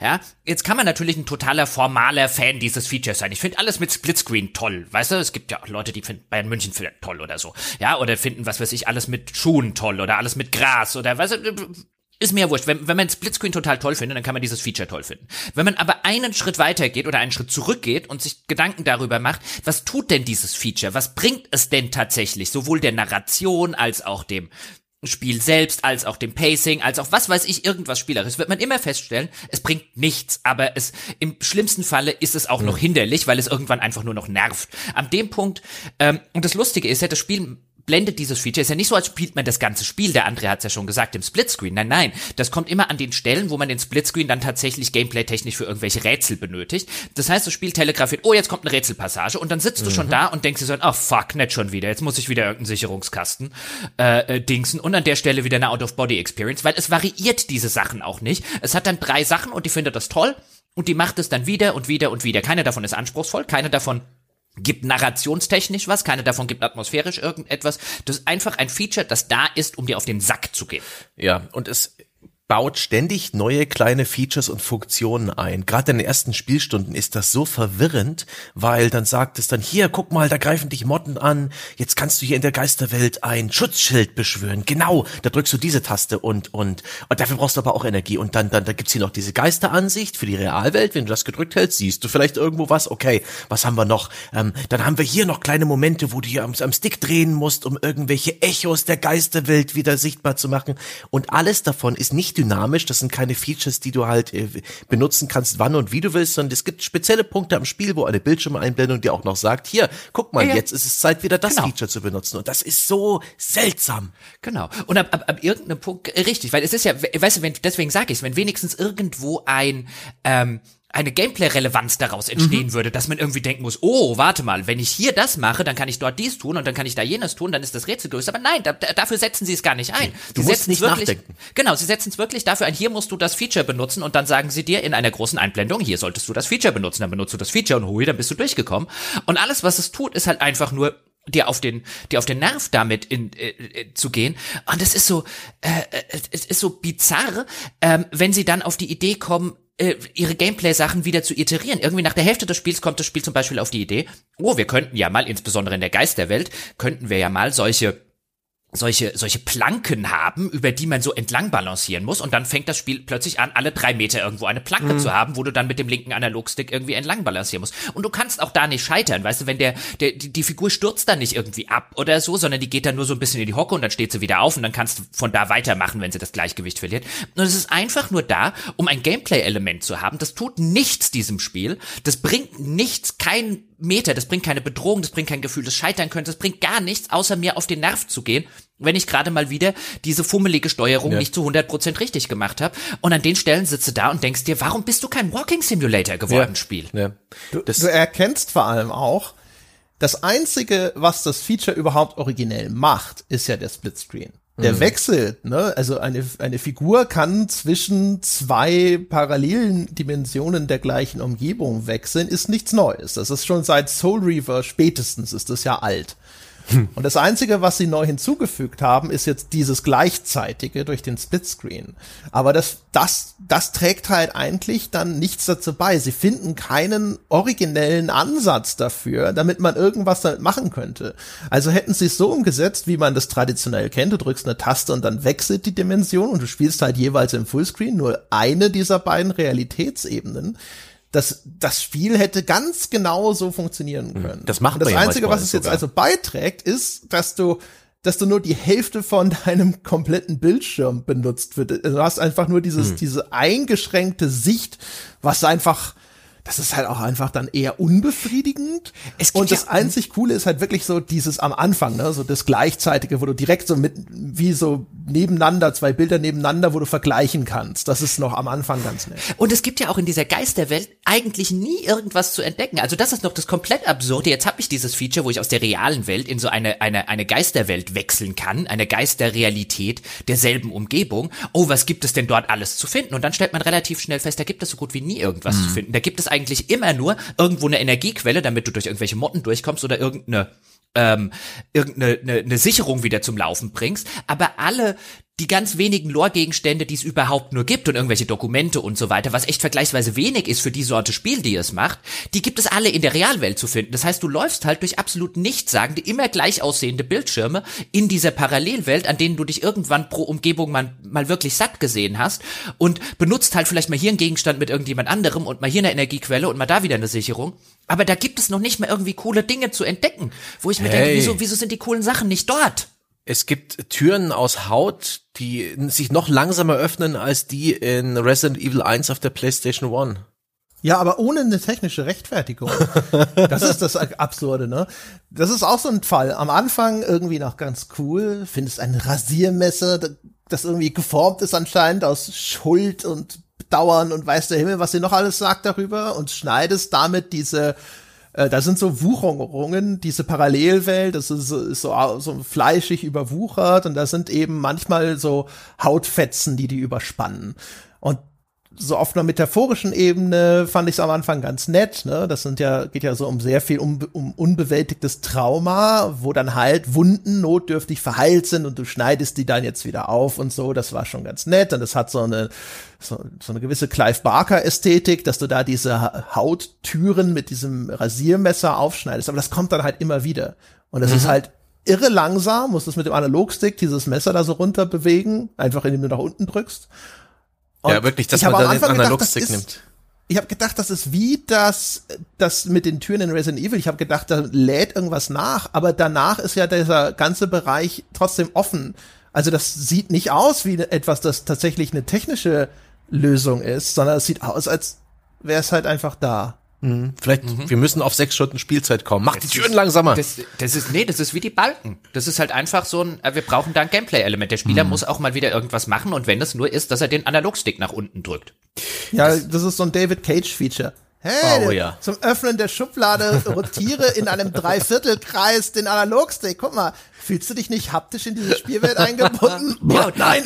Und wie gesagt, das, das Interessante daran ist ja nichts von diesen Sachen ist interessant. Auch die, die Rätsel, die es gibt, sind nichts davon ist interessant. Das Interessante ist die Geschichte. Ähm, soweit sie eben interessant äh, äh schafft zu bleiben. Und ich finde jetzt schon, zumindest mich hat sie durchgehend motiviert, um es durchzuspielen. Ich wollte dann auch schon wissen, wie es ausgeht und was mhm. das alles miteinander zu tun hat und so weiter. Das ist das Interessante und die Hintergründe der Geschichte und zehnmal interessanter als jedes dieser Rätsel und jedes dieser, dieser dämlichen Beschäftigungstherapie-Dinger ist dann halt, wenn man irgendetwas in dieser Spielwelt findet, vielleicht irgendeinen Brief, den irgendwann mal jemand geschrieben hat, da denkt man, oder zumindest mir ging so, da dachte ich, ach, guck mal, was ist denn das da? Ähm, während alles, was mit diesen Rätseln zu tun hat, ist auch teils, teils so, so holzhammerig gemacht. Dann gibt es andere Passagen, zum Beispiel, da kann man dann über Spiegel zwischen der Geisterwelt und der Realwelt wechseln. Also ein bisschen wie du das vorher äh, beschrieben hast. Nicht, dass man es auf Knopfdruck machen kann, aber dann ist das Rätsel sozusagen, okay, hier muss ich den Spiegel benutzen, damit ich dann in der Geisterwelt das machen kann, dann in der Geisterwelt diesen Spiegel benutzen, damit ich dann wieder zurück in die Re reale Welt komme und so weiter. Dann ist das Teil der Rätselmechanik und dann spielen sie das so lange, bis es keinen Spaß mehr macht, was relativ äh, schnell schnell der Fall ist. Und dann gibt es später im Spiel, gibt es dann, kommt man dann in eine Art Bunker, so viel kann man glaube ich verraten, und da ist ein Spiegel, aber der ist zerbrochen. Und dann muss man die, die einzelnen Teile des Spiegels wiederfinden, die einzelnen Teile der, des Spiegelglases, die natürlich auch der, der sie zerbrochen hat, aufgehoben und in diesem Bunker verteilt hat. Mhm. Also das ist dann so ein, ey, Leute, also, weißt du, dann, dann, also wegen mir kann da ja ein Spiegel drin stehen, aber ich sollte jetzt ernsthaft glauben, dass jemand diesen Spiegel zerbrochen hat und dann die, die einzelnen Teile, die natürlich alle noch schön zueinander passen, irgendwo in diesen Bunker verstreut hat. Spiel echt jetzt? Ja, das eine Rätsel, wo ich mal zwischendrin gedacht habe, ganz cool, das haben sie dann auch sofort noch mal ein bisschen kaputt gehauen. Ähm, das ist das, wo man den, einen Namen rausfinden muss. Oh Und Gott, ja. Ich weiß ja, genau, was du meinst. Gibt's diese, da muss man so ein bisschen, aber ich am Anfang dachte so, ach cool, jetzt muss ich hier Schlussfolgerungen machen, Ableitungen machen, ne, anhand vielleicht von einer Sitzordnung und ähnlichem. Und da habe ich erst, ich habe hab quasi mir den, den Raum angeschaut und habe das halt gerafft und habe gedacht, ach cool, das ist das ist ganz clever, da musste ich jetzt einfach mal selber meine Hausaufgaben machen und dann kommt sofort das Spiel angesprungen, nimm ich bei der Hand und sagst du, komm, nee, nee, nee, nee, hier, pass auf. Erstmal erkläre ich dir alles so, so weit, dass es wirklich auch jeder versteht. Und dann zweitens in der Ausführung mache ich es auch noch total schablonenhaft. Ja, du musst jetzt auch noch die Schritte schön einzeln durchgehen, so wie ich das möchte, um dieses Rätsel zu lösen. Ja. Auch du weißt schon längst, was die Lösung ist, aber, aber du musst ja, bitte schön jetzt erstmal genau so, wie ich es dir vorkauen möchte, möchte, ja, so diesen Nahrungsbereich, den ich dir jetzt in den Mund spucke, schluckst du. Ja, und, und vor allen Dingen, es ist ja letztlich dann gar, dadurch gar kein Rätsel. Siehst du, da beschwert nee. sich sogar Professor Scout dahin. Ja, Gameplay-Professor Scout, ja, hat sich da zu Wort gemeldet. Es ist ja nicht mal ein Rätsel dadurch, dass das Spiel es für dich löst. Ja. Also es tut so, als sollst du jetzt das Rätsel lösen und dann denkt man nämlich, aha, Sitzordnung und der gegenüber von dem und der hat aber auf irgendeinem dieser Gegenstände mit den Echos der Vergangenheit einen Namen gesagt. Das heißt, ich kann jetzt Schlussfolgern, wenn das der Boris ist, dann muss der andere und dann sagt aber das Spiel, du klickst jetzt hier drauf, du klickst jetzt da dran, du guckst dir das an und dann löst das Spiel das Rätsel für dich und dann sagt die Figur sogar noch, ah, es muss der so und so sein. Dann auf dem einen Blatt Papier wird der dann auch hervorgehoben, den musst du dann auch anklicken, damit das Rätsel gelöst ist. Das heißt, es ist so ein, dann, weißt du, dann kannst du es auch lassen, Spiel, ja. wenn du mir ein Rätsel gibst, das du danach selbst löst. Und wie oft es in diesem Spiel ähm, interaktive Elemente gibt, die eben erst dann benutzbar werden, wenn das Spiel es für richtig hält. Ich sehe das Ja, Ding, ich gehe hin. wie in einem schlechten Point-and-Click. Ja, es ist wirklich, es ist, es ist ein schlechtes Point-and-Click. Zu Du großen musst erst Teilen. mit Dings geredet Ja. haben, damit diese Information, dieser, dieser Interaktionspunkt freigeschaltet wird. Vorher existiert er nicht. Ja, furchtbar. Also das ist wirklich, das ist wirklich, die haben einfach mit, mit Mühe und Not irgendwas zusammengekloppt ähm, aus den Prototypen ihres ruinösen Zehn-Jahres-Projekts, das, ähm, nee, es ist, also wirklich Gameplay-mäßig ist es eine, wirklich eine äh, grausam. Und für mich auch, ich hatte mir hier hingeschrieben, Absprungbrett, um darüber zu sprechen, warum Adventures scheiße sind. Das habe ich neulich schon mit Falco. Das wollen die Ich Leute nicht sagen, ich glaube, Jochen hat das noch nicht mehr erledigt. ähm, aber es ist auch, weil, weil, weil ihr es gerade sagt mit diesen, mit diesen Punkten, also am, am, am deutlichsten wird das, ich habe es ja vorher schon mal erwähnt, dann findet man ein Puppenhaus relativ gegen Ende des Spiels. Das Puppenhaus ist halt geschlossen und dann sagt die, die, ähm, die, die Mary Ann sowas, ach guck mal, vielleicht gibt's auch einen Weg, es aufzumachen. Ja, mach's doch auf! Also sie versucht es nicht mal und dann geht halt das Puppenhaus auch wirklich erst auf, wenn man irgendwo ein anderes Rätsel in einer Parallelwelt gelöst hat. Es ergibt halt null Sinn. So ein, es gibt bestimmt einen Weg, das aufzumachen. Ja, wie jedes Puppenhaus, mach's auf! Ja, ja. Mann, Mann, Ja, ja. Mann. Es Aber- ist halt auch ein Puppenhaus, ne? Das ist genauso wie Ja. am Anfang. Da steht sie vor diesem komplett zerfallenen Gebäude mit Glasscheiben. Und, oh, wie komme ich hier nur rein? So, könntest Oh, die Scheibe einwerfen. Nobody gives a shit. Aber nein, nein, nein, wir, ja, oh, ich bin doch, ich bin doch nicht hier, um Vandalismus zu betreiben. Nein, schieben wir mal hier was hin, klettern da mal hoch. Ja. Aber ach, ähm, äh, das wäre schon ganz schön viel Gemecker. Äh, Prinzipiell, wenn das ein Walking Simulator gewesen wäre, rein narrativ ist das gar nicht so schlecht. Irgendwann äh, klickt das halt, dass diese Frau es halt kann und auch hier und da tut im Spiel. Das ist ja auch eine Aufgabe in vielen dieser Parallelwelt- und Splitscreen äh, Szenen, Leuten den Weg ins Licht zu führen, äh, restlo rastlose Seelen praktisch äh, zur Ruhe zu bringen und den Weg ins Jenseits zu ebnen. Da muss sie dann auch immer den Namen rausfinden und wo sie gestorben sind, was auch so ein bisschen diese leider sehr schlechten Rätsel so im Inhalt haben. Und da, das ist ein, ein cooles Gerüst, um, um die Geschichte zu erzählen. Das Medium, das einigermaßen klarkommt, aber das noch viele Fragen hat und plötzlich, wie, wie das sich für so ein Spiel gehört, ähm, alle Zusammenhänge offenbar werden und ein Twist folgt dem anderen. Das fand ich sogar ganz gut. Erst recht, wenn ungefähr zur Hälfte des Spiels storytechnisch noch ein bisschen was passiert, mit dem ich nicht gerechnet hätte. Und das, das war echt okay. Das war aber auch nicht perfekt erzählt. Aber in- pr- prinzipiell mochte ich diesen Kern, diese Absicht, was sie davor hatten und auch wie sie ihre Erzählung so ein bisschen gepaced und strukturiert haben. Das war eigentlich gar nicht schlecht, aber die Ausführung, was ich tun musste auf dem Weg dahin, alles, was sie so als Gameplay bezeichnen und mir, mir, mir als Features unter die Nase reiben, hier Energie aufladen, da eine Barriere bauen und hier kommst du jetzt nicht durch, bevor du nicht das, das gemacht hast. Furchtbar. Es gibt sogar den Generator der Benzin. ja, Es gibt sogar ja, den. es gibt den Generator. Es gibt sogar den. Also das war wirklich der, der kurze Moment. Ich meine, André hat ja, hat ja äh, spaßeshalber so bei uns im internen Chat schon ein bisschen gesagt, wir gucken, ob der Jochen noch durchspielt. Ja, und wann der Punkt kommt. Und der, der Punkt, an dem ich am nächsten war, es aufzuhören, war der, wo ich vor dem Generator stand und der Benzin brauchte. Weil wo ich mir, also ich, den habt ihr jetzt nicht, doch, sie haben auch noch den Generator, der Benzin brauchte, eingebaut. Aber ja, also das, das ist so der typische Fall eines Spiels, das sich komplett dadurch im Weg steht, dass es versucht, ein Spiel zu sein und es nicht kann. Ähm, wäre, da hätte das einfach gesagt, ich bin ein Spiel im Sinne eines Walking Simulators, im Sinne eines Gone Homes zum Beispiel. Ich laufe durch dieses Haus und, und entdecke dort die Geschichte und vielleicht ab und zu auch mal, was die mit mir und so weiter zu tun hat, weil in die Richtung geht's dann ziemlich offensichtlich schon relativ schnell hinaus. Und Dinge, die sie dort verwoben haben, auch vergangene Geschichten, Kindheitstraumas und so weiter, wo es dann im weiteren Verlauf motivisch drum geht. All das ist interessant und all das ist unter einem Berg von schlechtem Gameplay versteckt, dass man es keinem wirklich empfehlen könnte. Also ich könnte jetzt nicht da stehen und sagen, ey, wer Lust, aber wer, wer sich auf das und das irgendwie einlassen kann, sondern das ist einfach, also das ist eins der interessantesten schlechten Spiele, die ich äh, in letzter Zeit gespielt habe.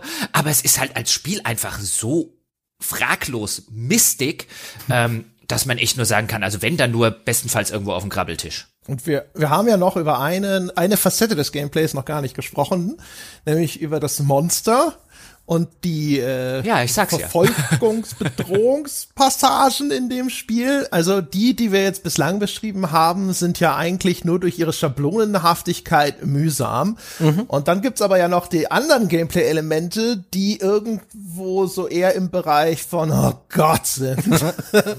Denn Und es das hat, ist halt, wenn das Monster auf den Plan kommt. Ja, denn Es hat nicht nur, was, was muss natürlich heutzutage jedes solcher Spiele haben, nicht nur den Generator, also jedes, das ungefähr die ältesten Klischees nicht auslassen möchte und äh, quasi äh, nicht, nicht einsieht, äh, dass man Dinge auch originell besser oder sonst was machen kann. Es muss nicht nur den Generator haben, sondern auch Stealth-Passagen.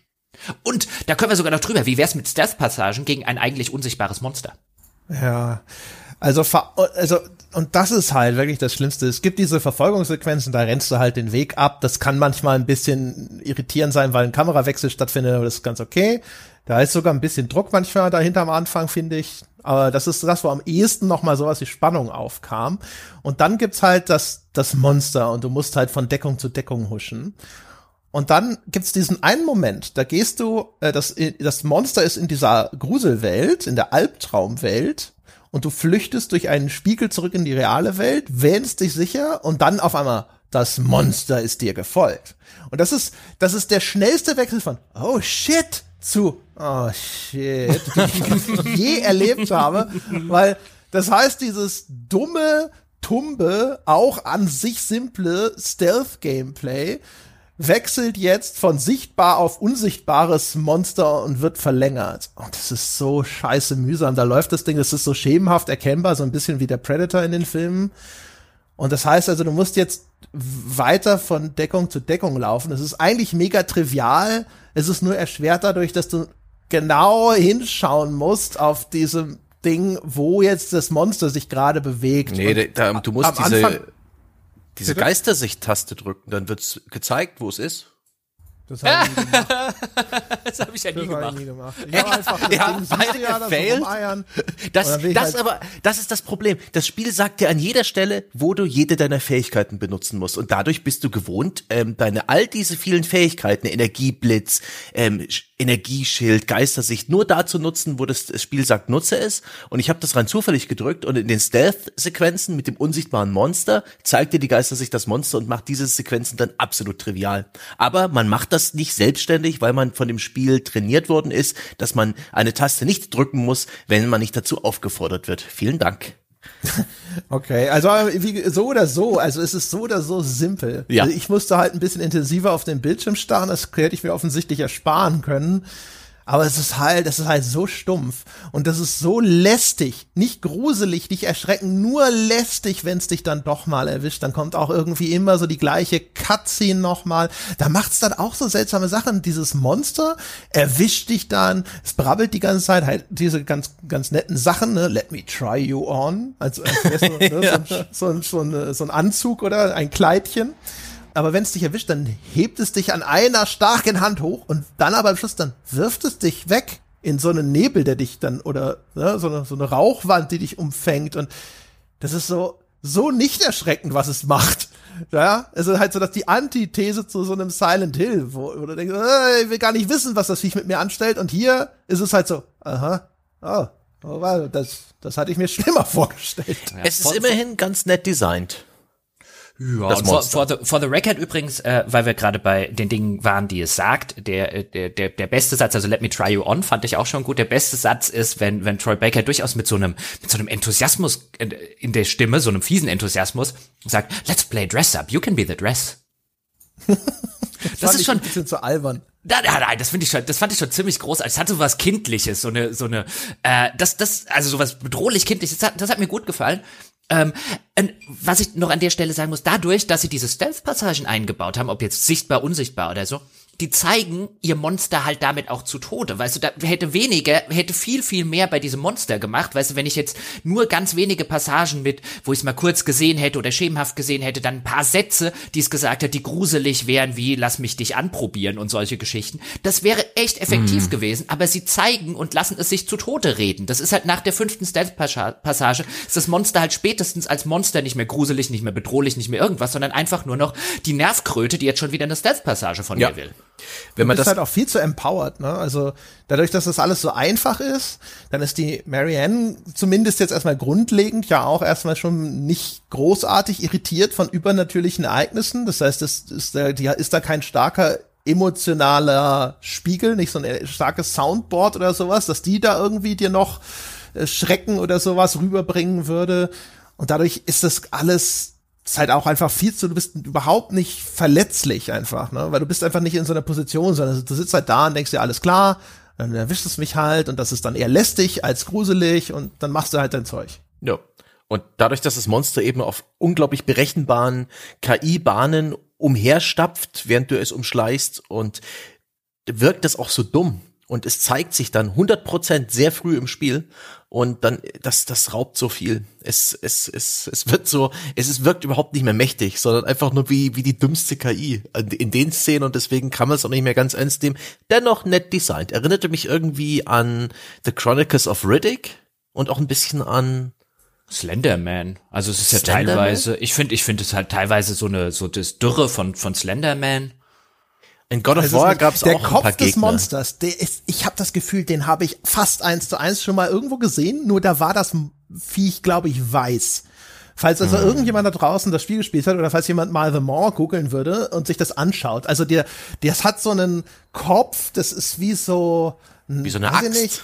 Ja, genau, wie so eine Axt oben drauf, aber das ist halt so eine Kopf, so eine Hauthorn, irgendwas Partie, die Augen so, als ob da so ein Helm über die, die Augen ragen würde und dann nur diese Maulpartie offen. Und ich könnte schwören, ich habe genau sowas schon mal gesehen, aber ich hab's nicht gefunden. Es kommt mir auch bekannt vor. Ich glaube aber eher aus dem Film.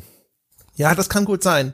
Ich hm. war, ich weiß es nicht. Ich habe echt rumgegoogelt und der so. Schwarm, der Schwarm wird das Rätsel für uns lösen. Da bin ich, ich mir sicher.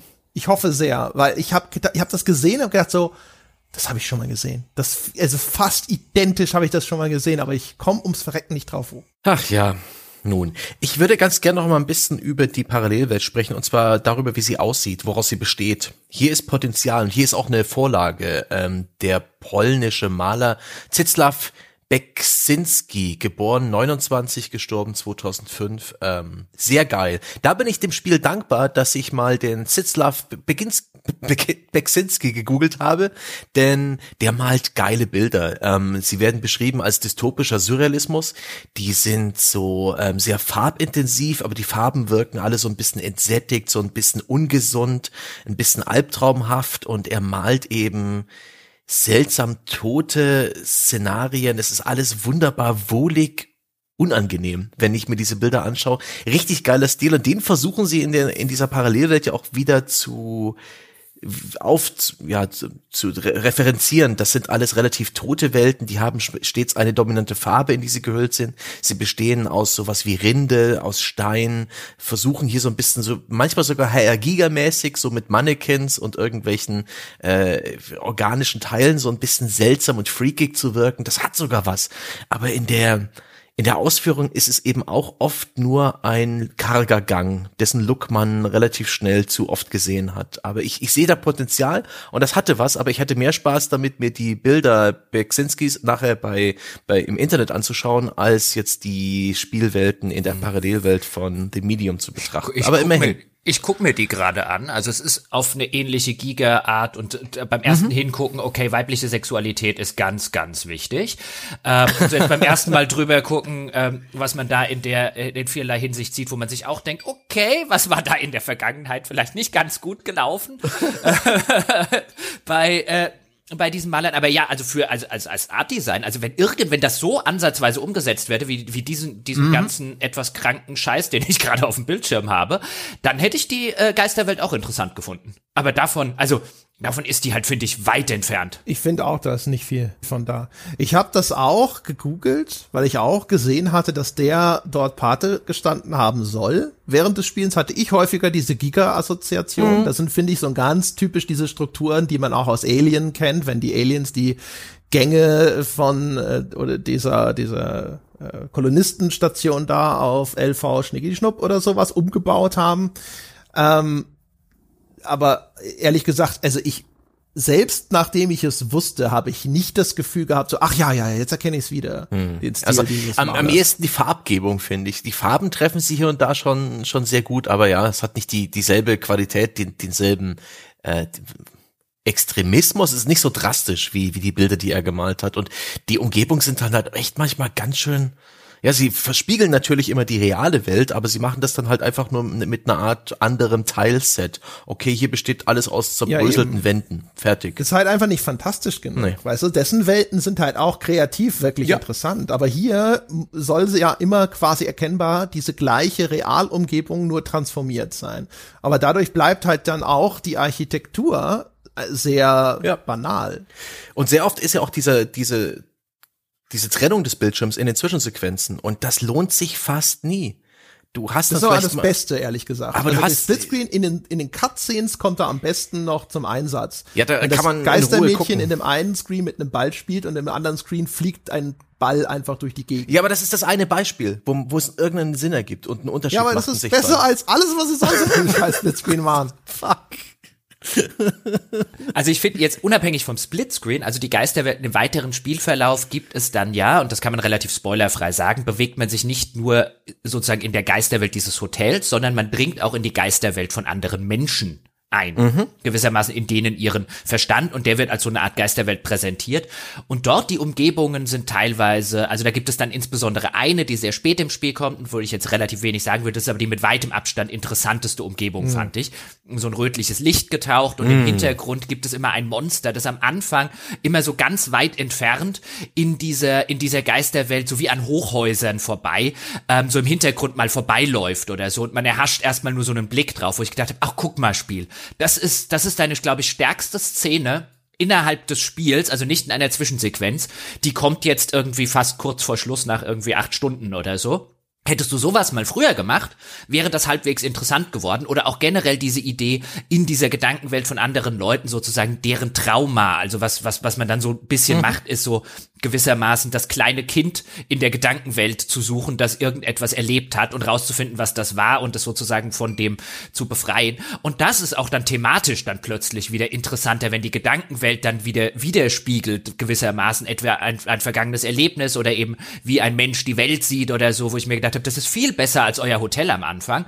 Und übrigens, in dem Hotel am Anfang ist ja auch wirklich nichts von Relevanz oder so passiert. Das war letztlich einfach nur ein Hindernis, zu dem eigentlichen Grund, weswegen ich dann wieder an den Punkt komme und mich frage, warum es das Hotel überhaupt gibt und überhaupt gab und warum da so viel Arbeit reingeflossen ist. Und das Einzige, was ich mir halt erklären kann, ist, das sollte mal für ein anderes Spiel sein. Ja, also ja, da, da sind ja schon handlungsrelevante Dinge passiert. Also, aber naja. Ja, aber, aber die hättest du alle eine, im Wald passieren lassen können, letztlich, oder in irgendeinem ja, klar, kleinen hätten, Haus. Das, dafür ist das Hotel nicht notwendig, das ist richtig. Ähm, genau. Und ja, und die eine, die eine Welt, du meinst die mit den ganzen vielen Karteikarten und mhm. ähnlichem. Die ist, die ist tatsächlich geil. Die ist super. Die ist geil, die ist wirklich cool, das stimmt. Aber ach ja. Reden wir doch mal noch über die Geschichte halbwegs äh, spoilerfrei, mhm. bevor wir zu einem vielleicht noch kleineren Spoilerteil äh, kommen werden. Denn das ist jetzt halt bei mir so unter dem Strich ein lohnt sich's nur für die Geschichte, weil ich habe vielfach im Internet gelesen, so ein, ah, es hat eine so brillante Geschichte und eins der großen Story-Highlights des Jahres oder der letzten Jahre und so weiter. Also auch da wieder so ein Fall von, ich habe keine Ahnung, wie da die guten, also die so guten Bewertungen teilweise zustande kommen, ist mir ein völliges Rätsel angesichts des, des teils miserablen Game Designs und einer Story, die jetzt echt unterm Strich nicht schlecht ist, Nö. die aber ähm, leider Gottes alles, was sie interessant macht und sie viele interessante Punkte berührt, wie eben Kindesmissbrauch, wie teilweise auch ähm, äh, äh, dann, dann geht so ein bisschen in polnische Vergangenheitsgeschichten, mhm. Kollaborateure mit den Nazis, äh, Judenverfolgung und so weiter, viele interessante Punkte anfasst und sie dann sofort wieder vergisst, gefühlte. Mhm gefühlt oder nicht weiter oder nicht weiter als wirklich bis zum Klischee beleuchtet. Und einerseits, ich stand an einem Punkt, stand ich wirklich da und habe gedacht, wie schade ist es, dass ich Spiele und dieses bestimmt auch nicht jetzt nicht trauen, in Richtung Kindesmissbrauch abzubiegen. Nicht, weil ich totaler Fan von Kindesmissbrauch bin, sondern einfach, weil es das Thema sich an der Stelle so ein bisschen aufgedrängt und angeboten hätte und Spiele häufig, das bei Spielen das häufig immer noch so ein Tabu ist, wo ein Film oder ein Roman auch im Genre, auch im B-Movie längst hinmarschiert wäre und gesagt hätte, klar können, kann es bei uns auch darum gehen. Und dann hat mich das Spiel überrascht, dass es tatsächlich darum gegangen ist, und zwar positiv, nicht weil ich ein Fan von Kindesmissbrauch bin, sondern weil ich halt finde, auch solche Themen müssen von Spielen verhandelt werden können. Ähm, und ich bin interessiert dran zu sehen, wie, wie Spiele mit solchen Themen umgehen. Und dann war es jetzt auch nicht schlecht, was es draus gemacht hat, sondern es war halt leider Gottes halt genau so weit gegangen, wie jetzt auch ein B-Horror-Movie gehen würde an der Stelle. Und das fand ich halt so ein bisschen schade, wenn die lichten Momente im, im Storytelling dieses Spiels ist halt, ein ganz ordentlicher B-Movie-Horrorfilm, ähm, im Guten wie im Schlechten. Und ähm, da ist es auch wieder stellvertretend für so viele Horrorspiele, die ich im Laufe der Zeit gespielt habe. Weißt du, wenn halt so mit das Beste, also auch da jetzt, wenn ich mir die ganzen Kritiken angucke, wenn mit das Beste, was das Spielemedium zu bieten hat, so ein mittelmäßiger B-Movie-Horrorfilm ist, dann ah, sitze ich wieder da und denke mir, da wäre mehr gegangen. Und in dem Fall wäre mehr gegangen, wenn sie sich mehr Zeit und mehr Konzentration auf die Geschichte mit eigentlich vielen mhm. interessanten Bestandteilen gelegt hätten und weniger, viel weniger Wert auf ein Gameplay, was unterm Strich einfach Rotz ist. Aber ja. ähm, wenn ich mir auch da wieder die Rezeption angucke, wären sie ja blöd, wenn sie es machen würden. Die wären blöd, wenn sie bessere Spiele machen würden. Übrigens, ist dir die Triggerwarnung aufgefallen beim Start des Spiels? Äh, nee. Da gibt's nee, eine Triggerwarnung und die gibt's wirklich nur, wenn du das Spiel bootest, wenn diese ganzen Logos kommen von den Entwicklern. Und die Triggerwarnung sagt mehr oder weniger aus. Ich habe es jetzt leider nicht ähm, aufgeschrieben konkret. Es sagte, ja, das Spiel hat sensible Themen und wir, wir, wir handeln hier eben in unserem Spiel halt auch eine äh, traumatische Sachen und so weiter. Und sie verfehlen damit komplett den Sinn einer Triggerwarnung, konkret, konkret hinzuschreiben, worum es geht. Da steht nicht Triggerwarnung, Kindesmissbrauch, irgendwie Jumpscare, einer und so weiter, sondern da steht einfach nur ein Satz, der eigentlich nichts sagt. Jumpscare, einer wird mir jetzt aber auch nicht weit helfen. also als Triggerwarnung. Du bist doch jemand, der davon betroffen ist. Und eine Triggerwarnung dient ja konkret dazu, Leuten, die sehr spezifische Phobien haben, ähm, zu, davor zu warnen. Und ja, diese Triggerwarnung warnt niemanden vor irgendwas. Du warnst mich halt nicht, wenn du jetzt zum Beispiel, keine Ahnung, sagst, äh, Es Teil 2, ähm, wo ich mir zum letzten Mal äh, äh, Jumpscare-Warnungen angeguckt habe, gibt's ja Gott sei Dank Western mhm. Jump und so, solche Seiten. Wenn da jetzt einfach nur steht, hat sieben Jumpscares, hilft mir das halt nicht die Bohne weiter. Also du musst mir schon sagen, wo die sind. Ja, aber es sagt halt gar nichts. Sie haben eine Triggerwarnung, die exakt nichts aussagt und damit auch irgendwie das Ziel verfehlt. Aber ach, ansonsten würde ich dir zustimmen. Die äh, Story hat durchaus Potenzial ich wünschte, es hätte mehr Story gegeben und auch die, die Erzählung der Story ist nicht immer perfekt. Zu viel äh, liest man in Dokumenten, die man findet, zu viel in irgendwelchen ähm, Erinnerungen, die man durch das lange Anschauen von Kinderspielzeug und so weiter kurz als Voice Sample einspielt und auch die Struktur des Spiels ist seltsam. Es gibt am Anfang diesen diesen Flashback zu dem Traum, den Marianne hat. Dann geht sie ins Hotel und irgendwann gibt's plötzlich eine ein Flash Forward. Dann sieht man sie sozusagen irgendwo sitzen und sie erzählt dann in der Vergangenheit von den Erlebnissen in dem Hotel und das ist das ergibt alles Sinn am Ende und man weiß dann, was wann gespielt hat, aber es ist, es hilft nicht weiter währenddessen. Es sorgt nur für Verwirrung. Sie, ich wünschte, sie hat ein bisschen mehr gute Story gemacht, also mit, okay. mit Zwischensequenz, mit ein bisschen mit mit Dingen, die passieren und und weniger mit mit Objekten, die man anschaut. Na, das das finde ich nicht. Das finde ich, weil da, dann dann wäre es besser ein Film geworden. Ähm, stimmt. Oder eine stimmt, Serie. Touché. Also ich ja, finde ich finde gerade Spiele, die genau das gut umsetzen, das wollte ich noch sagen, jetzt als, als Antwort auf das, was du gesagt hast, die das gut umsetzen mit diesen Dokumenten. Also ich mm. finde zum Beispiel Gone Home macht das absolut oder hat das im Kontext seiner Zeit absolut meisterhaft gemacht. Ja dieses Ich komme über die Dokumente einem Geheimnis auf die Schliche und diese Dokumente finde ich, indem ich in Schubladen wühle und so weiter. Wenn das gut umgesetzt ist, jetzt kommt bei Gone Home natürlich noch so ein Einbruch in eine Intimsphäre und so weiter dazu, aber wenn das gut umgesetzt ist ähm, und nicht einfach wie, wie hier auch so teilweise einfach willkürlich irgendwo verstreut ein paar Postkarten rumliegen, wo man sich denkt, wir hatten da eine Postkarte liegen lassen, wenn das gut und organisch und glaubhaft umgesetzt ist, dann ist das was, was Spiele super können, nämlich dass ich als Spieler dem Geheimnis auf die Schliche gekommen bin.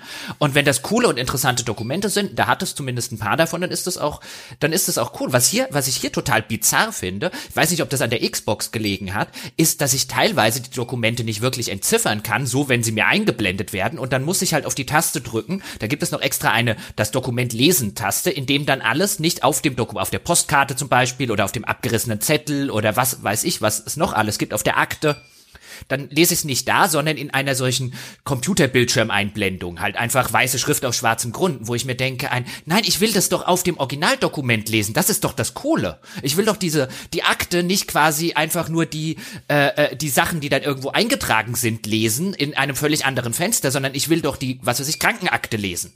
Das ist doch das Coole. Warum ist die nicht lesbar?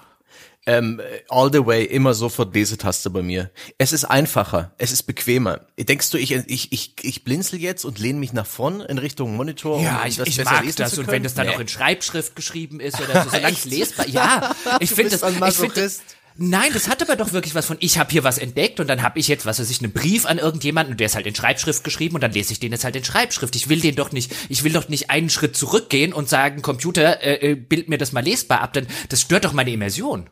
Argument, ja. Ich bevorzuge es nicht, bin deswegen dankbar für die Funktion gewesen. Auch wenn die äh, Inhalte im Spiel alle auch von den Objekten gut lesbar gewesen wären, hätte ich sie genutzt. So unterscheiden sich die Menschen. Schön. Ja. Also ehrlich gesagt, so in der Gesamtschau ich glaube, ich finde die Story scheiße. also ich verstehe schon, was er sagt. Ich fand das auch, es hat schon mein Interesse gehalten, aber das war so ein bisschen, als hätten Hänsel und Gretel ihre Brotkrumen im Wald immer so mit Unterbrechungen verteilt, ja. Mhm. Und die, jede einzelne Brotkrumenfahrt führt einfach nur irgendwo in den Wald und dann stehst du da und denkst dir so, ja, und jetzt?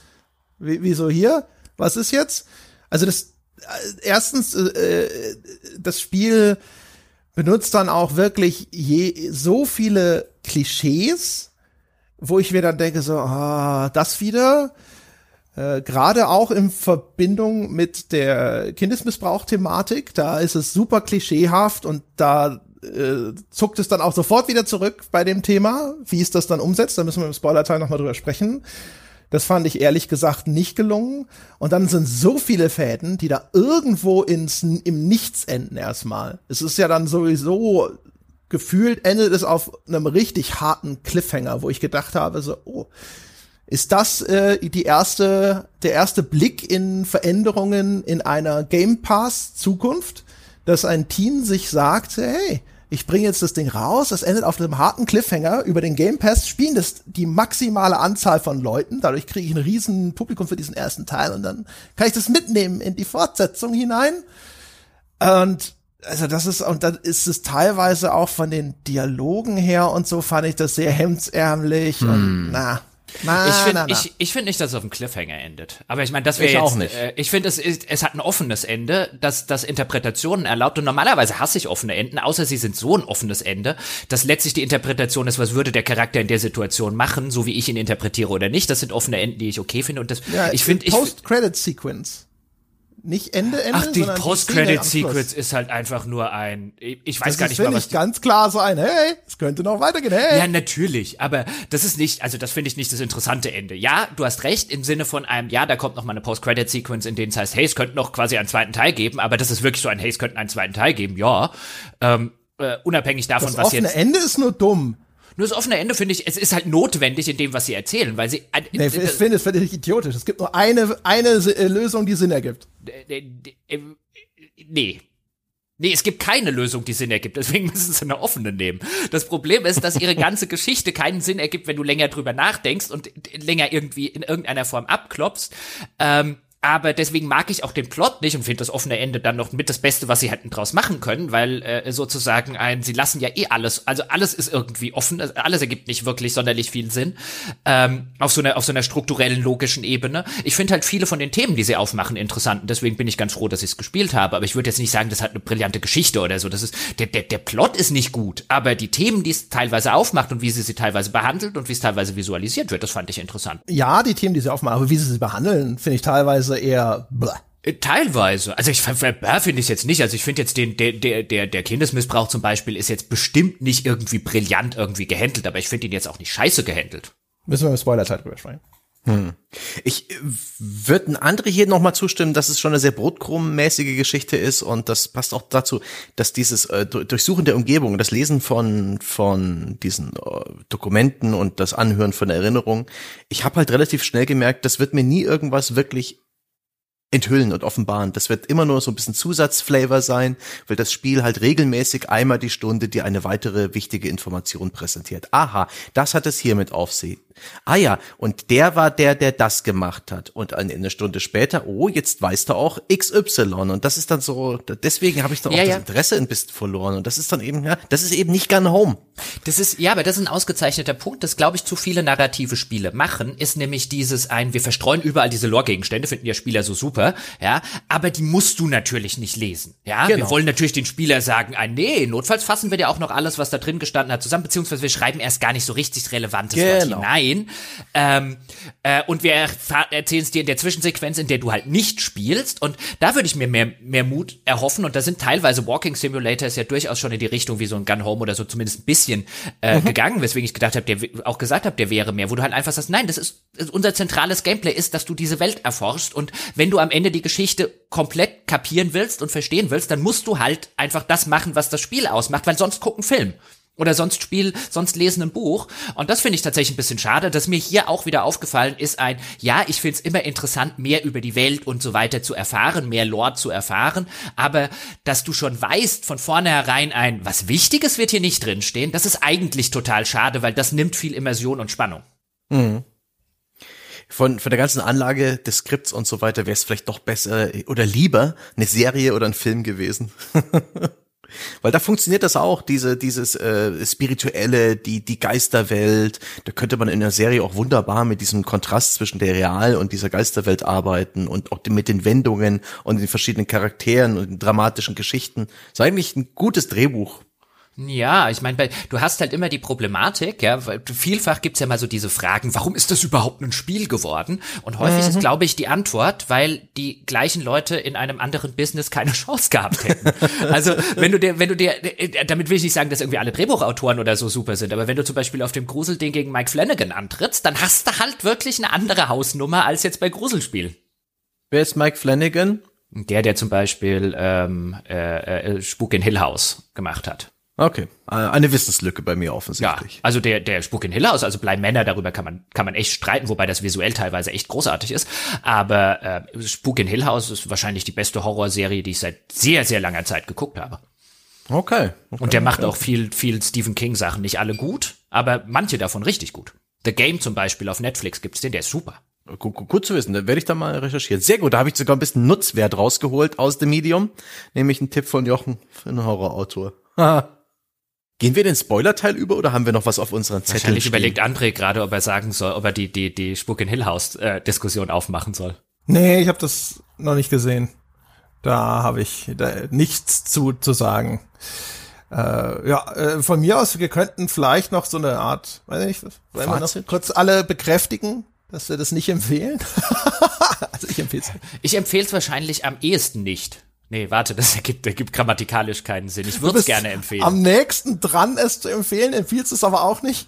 Ja, nee, nicht so wirklich. Also ich meine, wenn man den Game Pass jetzt eh hat, ich meine, das ist ja dann wieder die die Sache bei so bei so äh, Spiel mich im Game Pass äh, Sachen. Ähm, äh, würde ich jetzt sagen, äh, ja, mal reinspielen und sich angucken. Ja. Also ich finde, worüber wir noch gar nicht geredet haben, ist, ähm, fällt mir übrigens gerade noch ein, ist halt diese ganze Fix-Camera-Geschichte ich meine, das kann man halt auch schnell abhaken, aber ich finde das total interessant, in wie vielen Reviews ich habe irgendwo, ich weiß nicht was, auf der GameStar, ich meine, es war auf einer deutschen Seite, ich weiß nicht mehr wo, habe ich sogar explizit einen Artikel darüber gelesen, dass es mehr Fixed Camera Games geben sollte weil die ja so so super sei. Und ich habe mir so gedacht, dass das anhand eines und das wird auch vielfach gelobt in dem ja sowas gibt's ja gar nicht mehr, dass anhand eines Spiels, das in keiner einzigen Szene etwas aus seiner aus dieser Form aus diesem aus diesem formalen Besonderheit macht, nichts. Hm. 0,0. Es gibt nicht eine einzige Szene, in der das in irgendeiner Form entweder effektiv genutzt wird oder künstlerisch interessant umgesetzt wird oder sonst irgendwas. Das ist wirklich, als gäbe es einen Film, der in Schwarz-Weiß stattfindet und der einzige Grund ist, damit er in Schwarz-Weiß ist und das ist halt bescheuert. Es gibt vielleicht so hier so, so zwei, drei Dinge ganz am Anfang in dem, in dem Haus des Vaters, da ist eine Super Low Kamera in dem einen äh, Gang. Das ist ganz nett gemacht gewesen. Und äh, in dem, äh, wenn du bei der Ankunft von dem Ressort, wenn die Kamera relativ weit oben ist und dann du, du dich, dich da auf diesem verwitterten Platz so äh, alleine verortet. So ein, zwei Szenen waren da, wo ich ja, dachte, das ist schon ganz cool, einfach auch, weil es sehr ungewöhnliche Perspektiven sind für ein ja, Spiel, dann, die du sonst so nicht siehst. Dann, dann mach die Perspektive mit einer Kamerafahrt, aber zum Beispiel auf dem Parkplatz am Anfang, okay, ja, diese eine Figur, die da verloren steht, das kann ich anders umsetzen, weil was ich danach hatte, war ein, ich latsche jetzt diesen ganzen Parkplatz ab, weil keine mhm. Ahnung, ob da wichtige Gegenstände sind, das in einer Fixed-Camera-Perspektive, wo ich nie weiß, geht's da hinten noch aus dem Bildschirm raus in einen neuen Bildschirm oder geht's da nicht weiter? Ah, ich bin hingelaufen, da geht's nicht weiter, jetzt laufen wir den ganzen Weg in einer gletscherartigen Geschwindigkeit gerade mal auf die andere Seite und gucken, ob dort irgendetwas ist. Und das ist so häufig ja. nervig, dieses Abklappern und nicht wissen, geht's hier weiter, geht's hier nicht weiter. Ab und zu an zwei Stellen habe ich dann wirklich mal, war ich frustriert 20 Minuten, weil ich wirklich einen Gang übersehen hatte, ähm, den ich auch ziemlich gut versteckt gefunden habe. Ähm, also die, die Kameraperspektive, wenn sie was tut, okay, ich gebe zu, es mag zwei, drei Stellen geben, in denen sie etwas tut. Es gibt garantiert doppelt so viele Stellen, in denen sie nervt. Ja. Ich wollte jetzt nur sagen, so, also äh, von der Ästhetik, die man damit erzielen mhm. kann, das ist schon teilweise, äh, so, also in dem Spiel an wenigen Stellen, ja, aber das kann schon interessant sein. Aber äh, ja, also das Spiel Würde ich jetzt nicht als ähm, den, den Champion ja, äh, nach vorne schicken, wenn es dann um den Kampf um die Fixed Camera Perspective geht oder sowas. wenn es so Trial by Combat wie in, in uh, Game of Thrones wäre, ja, und wen erwähle ich denn jetzt, um die Fraktion der Fixed Camera zu vertreten, dann würde ich nicht sagen hier in The Medium. du würdest auch echt schnell verlieren gegen den, äh, gegen, gegen die, den äh, Mountain. Ja, ja, ja, wirklich, das wäre, das wäre kein Oberyn Martell, den ich da aufgestellt habe. Das wäre schneller vorbei und alle, alle würden sich ein bisschen schmutzig fühlen. Ja. Wer würde dann spitz schreien? Bloober Team oder Microsoft? Ja, Bloober Team würde dann die Also, ganze Zeit es- spitz schreien. Es ist halt, es ist halt so ein, es ist halt so ein Ding, also woran es mich jetzt ganz kurz so ein bisschen erinnert, auf einer völlig anderen Ebene, aber von, von was ähnlichem. Ich habe gestern Abend, habe ich angefangen auf Amazon die, und habe jetzt die ersten zweieinhalb Folgen von äh, Wir Kinder vom Bahnhof Zoo geguckt. Und ich bin noch nicht sicher, was ich daraus mache. Also auf meiner Qualitativliste. Entweder finde ich es, glaube ich, ziemlich scheiße oder ziemlich gut.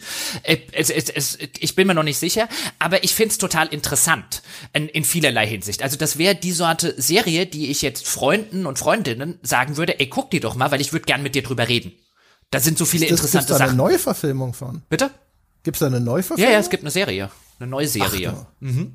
Die gibt seit, Güte. seit ein paar When 80s Nostalgia goes wrong. seit ein paar Tagen. Äh, Sie macht viele wirklich, also bislang zweieinhalb Folgen, also mit diesem K-Wert macht sie Sachen total interessant. Also teilweise die die die die erschreckende Banalität von, sexual, von sexueller Gewalt an an, an Jugendlichen.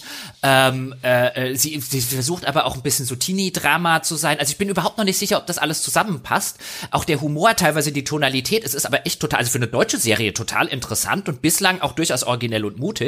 Also da hätte ich was ganz anderes. Da hätte ich ein, oh Gott, wie schlecht Drogen sind, äh, Ding erwartet. Das ist es bislang überhaupt nicht auf der Ebene. Deswegen würde ich jetzt, und, und so ähnlich, nicht ganz so extrem, aber so ähnlich ist es hier. Also das ist so ein, so ein kann ich eigentlich nicht empfehlen.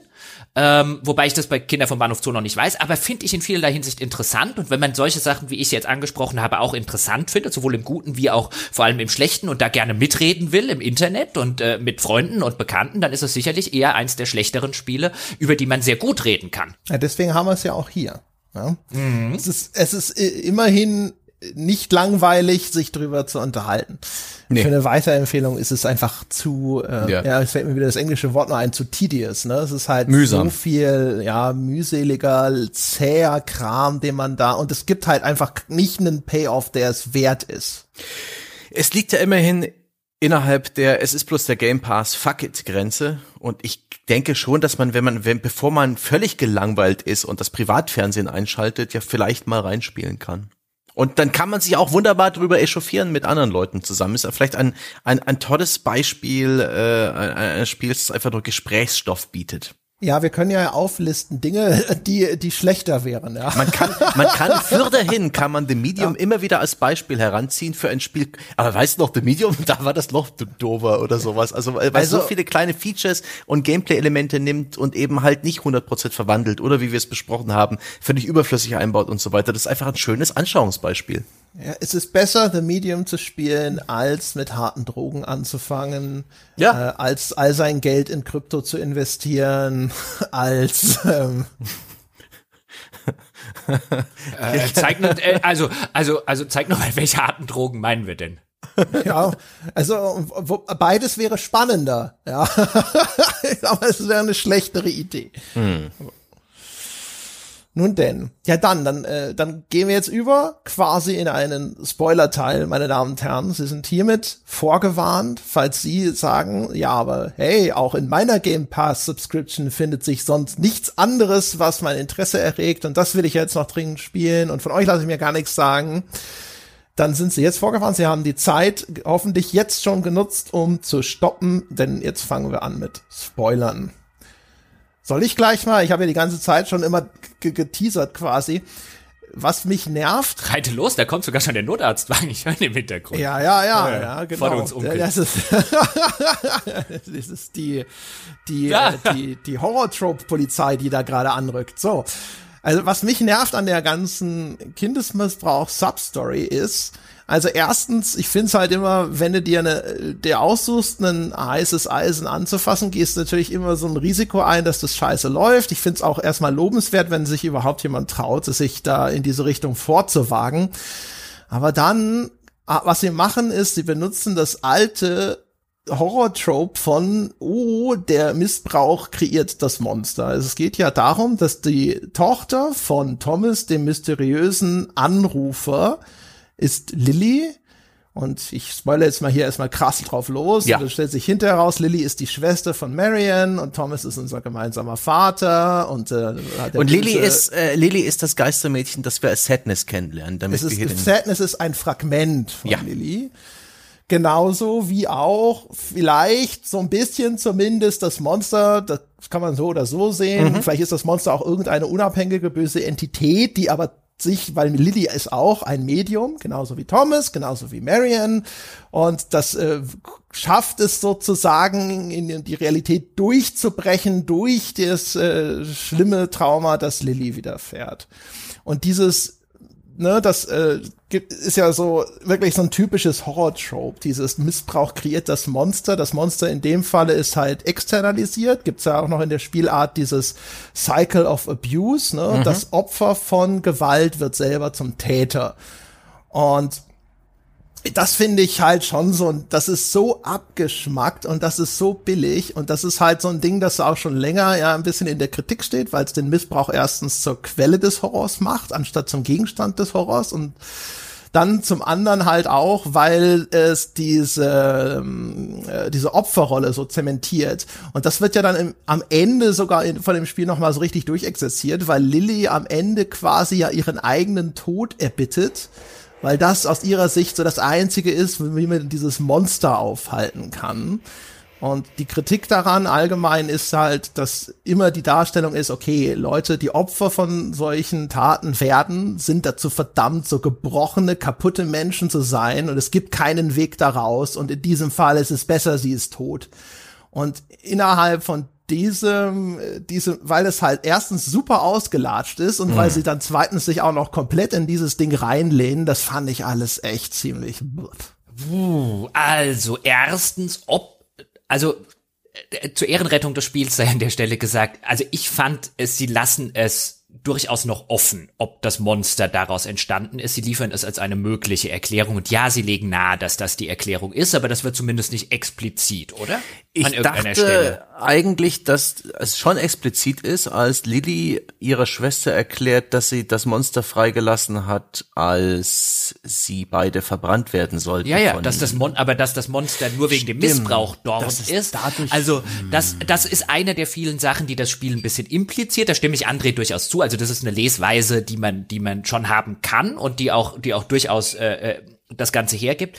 Ähm, aber wie gesagt, zur Ehrenrettung ist nicht so, als würde das Spiel, als würde das Spiel das äh, zigfach explizit darauf rumreiten. Im Gegenteil.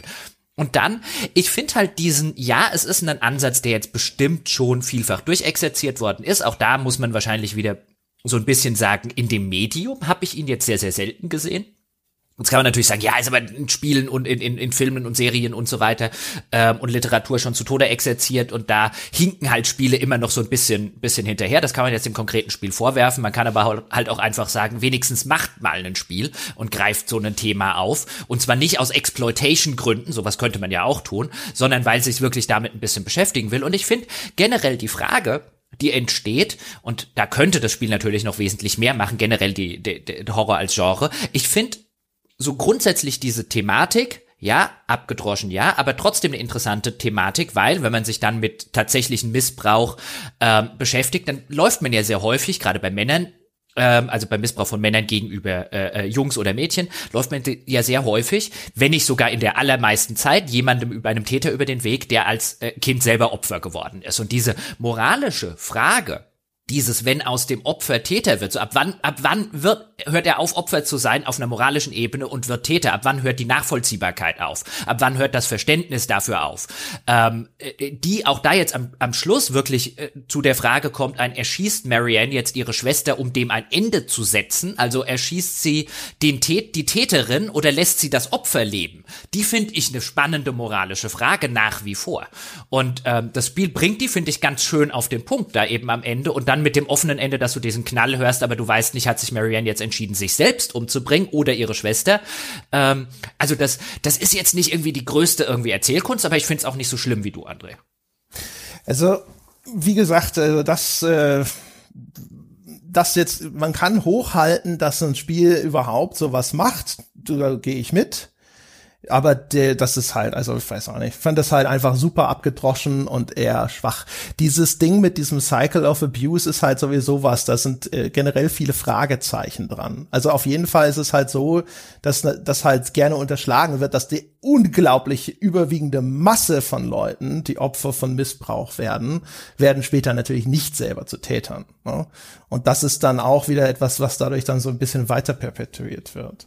Ja, also ich aber das, also da, solche ich, Sachen okay. in einem Kontext, der schon eher kritisch ist, ja, da würde ich mir zumindest wünschen, dass das Spiel. Ja, aber das ist, also das, das, das finde ich jetzt zumindest diesen Einwand finde ich natürlich, aber den, den, der ist eher so auf einer Da-Ebene, weißt du, natürlich wird nicht jeder, der Opfer von Missbrauch ist, selber zu einem Missbrauchstäter, aber wenn man sich anguckt, wer wird Missbrauchstäter, findet man dort halt über, weit, weit überdurchschnittlich viele, wenn nicht sogar die Mehrheit, die selber Missbrauchsopfer geworden sind. Also dann ist halt natürlich die Frage, was man aus der einen Zahl und der anderen Zahl irgendwie macht. Und es wäre natürlich dämlich zu sagen, wer Missbrauchsopfer ist, der wird auch automatisch zum Missbrauchstäter, weil wir sehen ja evidentermaßen, dem ist nicht so.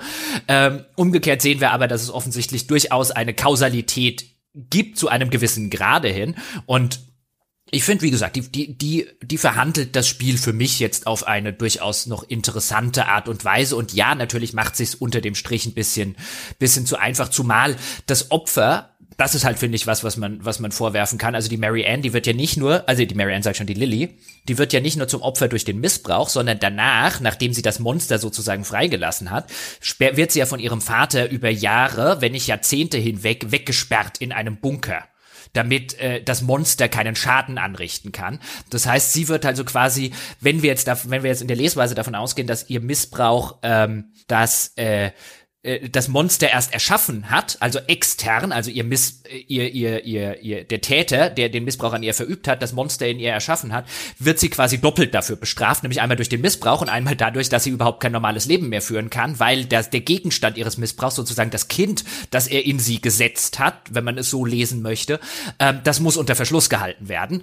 Ähm, und diese doppelte Bestrafung ja quasi noch äh, äh perfider und noch schlimmer ist, aber auch da würde ich sagen, wenn man diese Lesweise hat, kann man auch auch durchaus kritisieren, aber die Tatsache, dass wir überhaupt über solche Dinge über, bei einem Spiel reden, die ähm, für, muss ich dem Spiel schon, schon hoch anrechnen, weil da gibt es nicht so viele. Mhm. Ja, also vielleicht noch mal ganz kurz, unter den Tätern ist die Anzahl derer, die auch Opfer von Missbrauch wurden, signifikant höher als jetzt auf, in der allgemeinen Bevölkerung. Aber es ist nicht so, dass die Mehrzahl der Täter selber Opfer von Missbrauch geworden ist. Also bei denen, die ich jetzt, im, also bei den Sachen, die ich im Kopf hatte, meine ich, habe mal sowas gelesen, aber müsste ich noch mal, müsste man, müsste man noch mal Ich glaube, das nachlesen. ist eben auch Teil dieser, äh, dieses, äh, dieser Urban Legend, wenn man das hm. nennen möchte.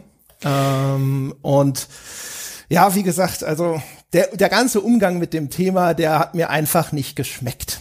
Ja, also auch, wie gesagt, das mit, mit der Lilly am Ende und so, das, wenn das Ganze halt in der ganzen Ausführung irgendwie besser gewesen wäre. Es ist ja auch, du kriegst das Spiel, das zuckt ja dann zurück, wenn es um das heikle Thema wirklich geht. Ne? Ja. Also es sagt dir schon relativ klar, aber es lässt dich da immer so, wie mit so einem Besenstiel hält es dich da auch emotional weg.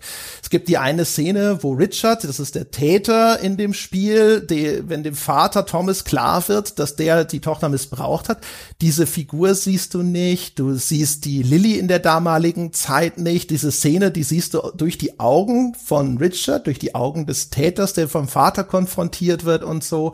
Das wird alles so so Mauerschaumäßig distanziert das dir ist, äh, mitgeteilt. Äh, billiger, da muss man nicht noch neue Assets erstellen, neue Charaktere. Ja, aber es ist halt auch, weißt du, es ist halt viel weniger Wucht da. Ja, ne? ja es hält dich schon sehr weit weg. Es teilt also, dir schon mit, dass diese schlimmen Dinge dort passiert sind, aber da wird du immer schön auf Armlänge gehalten, damit es auch ja nicht zu unbequem wird. Also da, da bin ich sogar mehr bei dir, denn der bei deiner Kritik mit dem Umgang, äh, ich sehe nämlich gar nicht bei Lilly so sehr die, die Täterrolle oder dieses Klischee, die ist eigentlich Opfer, Opfer und das Monster ist halt auch ein Unglück, das passiert ist und vielleicht eine Person bekommen hat. Das interpretiere ich nicht so wie du, aber tatsächlich habe auch ich den Eindruck, dass sie vor der heiklen Szene, nämlich dem Kindesmissbrauch, auf seltsame Art und Weise dann wieder zurückgescheut sind und das so äh, so verpackt haben in Andeutungen, in in in Anspielungen, aber nie beim Namen genannt haben, nie klar gezeigt haben, das hätte mehr Wucht haben können.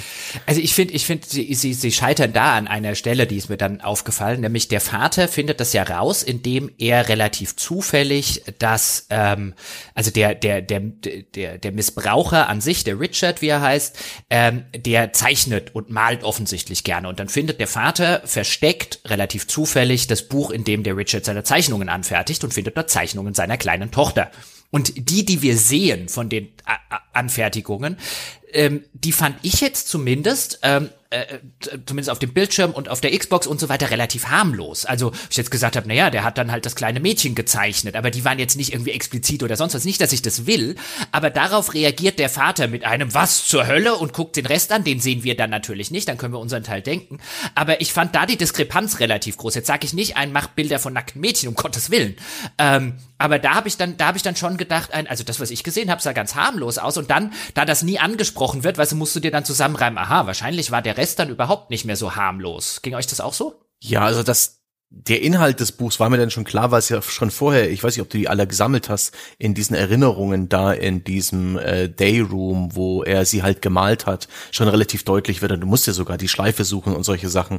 Ähm, und dann war mir das eigentlich klar. Und aber die, die also ich war dazu, ich war da offensichtlich zu naiv. Ah, okay. also, wie gesagt, also an der Stelle, da muss ich jetzt nicht unbedingt noch irgendeine Zeichnung sehen, die, äh, die, die, die, die, die mir das noch mal noch stärker verdeutlicht. Aber, aber Sie haben es ja noch nicht mal beim Namen genannt, den Kind. Es ist ja, ja, kein eben. einziges also Mal sie, das Wort. Wie gesagt, also ich, es, es geht ja auch vor allem also ich weiß gar nicht, wie, ob das nicht sogar doch zumindest so leicht in die, dieses Exploitative tendiert, weil es ist ein Vehikel für einen schockierenden Twist. Oh, das ist das, was hier wirklich passiert ist. Es ist, wie gesagt, es ist der, der Auslöser für das Grauen, mit dem du tatsächlich konfrontiert wirst. Aber das, das Grauen des eigentlichen Missbrauchs oder sowas, das ist so ein, ist so eine Backstory. Das passiert im Hintergrund. Das ist einfach eine Device. Ähm, und da, wie gesagt, also das, das Spiel traut sich da nicht wirklich ran. Das benutzt es halt eigentlich für so eine so einen Horror-Schock-Effekt. Ja, das finde ich eigentlich, also, naja. also, naja, also den, den Exploitation-Shock-Effekt, also dadurch, dass es eben das nicht beim Namen nennt, dass es sogar in der entscheidenden Reveal-Szene, wie ich jetzt äh, äh gerade gesagt habe mit diesem, mit diesem Sketchbook, ähm, durchaus sich extremst zurückhält, bis zu einem Grad, wo ich jetzt sagen würde, wenn das, wenn das meine Reveal-Szene wäre, natürlich würde ich da auch keine, weißt du, keine Nacktheit oder sowas um Gottes Willen zeigen, sondern aber halt irgendwas, wo, wo dem Betrachter vielleicht sagt, das ist aber hier, weißt du, so von der, vielleicht von der Pose her oder von der, von den, von den Klamotten her oder so ein. Das ist aber schon ein bisschen weird. Also bis dahin fand ich das halt null weird, den Umgang von Richard mit ihr. Und dann hier so an der Stelle so, oh, weil, einfach auch, weil ich halt hoffen wollen würde, wenn das hier mein großer Reveal ist, dass halt auch alle Leute verstehen, worum es hier äh, äh geht, ohne dass es ihnen jetzt mit, mit dem Zaunfall irgendwie draufhauen müsste. Ähm, aber ich finde, da geht das Spiel schon sehr behutsam damit um. Also, also ich finde ich finde den Umgang jetzt nicht sehr Exploitation. Man kann den Exploitation-Ansatz natürlich aufmachen bei dem, was du eingangs gesagt hast, mit dem, hier wird sozusagen der Missbrauch zum, zum, zum Monster ähm, und zum, zum Akteur. Ja, es ist halt eine Instrumentalisierung dieser Thematik im Grunde genommen, ne? Für die Zwecke des, äh, des überraschenden Turns in dieser, in dieser Handlung und dass der Sch du als Zuschauer oder Spieler sollst halt schockiert sein über ja, aber die dann, Abgründe, weißt du, die sich dann, da auftun. Ja, aber dann, weißt du, das, dann, dann, dann haben wir zum Beispiel, und jetzt bin ich weißt du, natürlich, einerseits wird man jetzt sagen, nein, man darf ja nie etwas sowas wie, wie sexuellen Missbrauch oder so, sowas darf man ja nie instrumentalisieren. Dann darf man auch nie den Mord an zum Beispiel Kindern instrumentalisieren. Dann lassen wir mal sowas wie es äh, außen vor.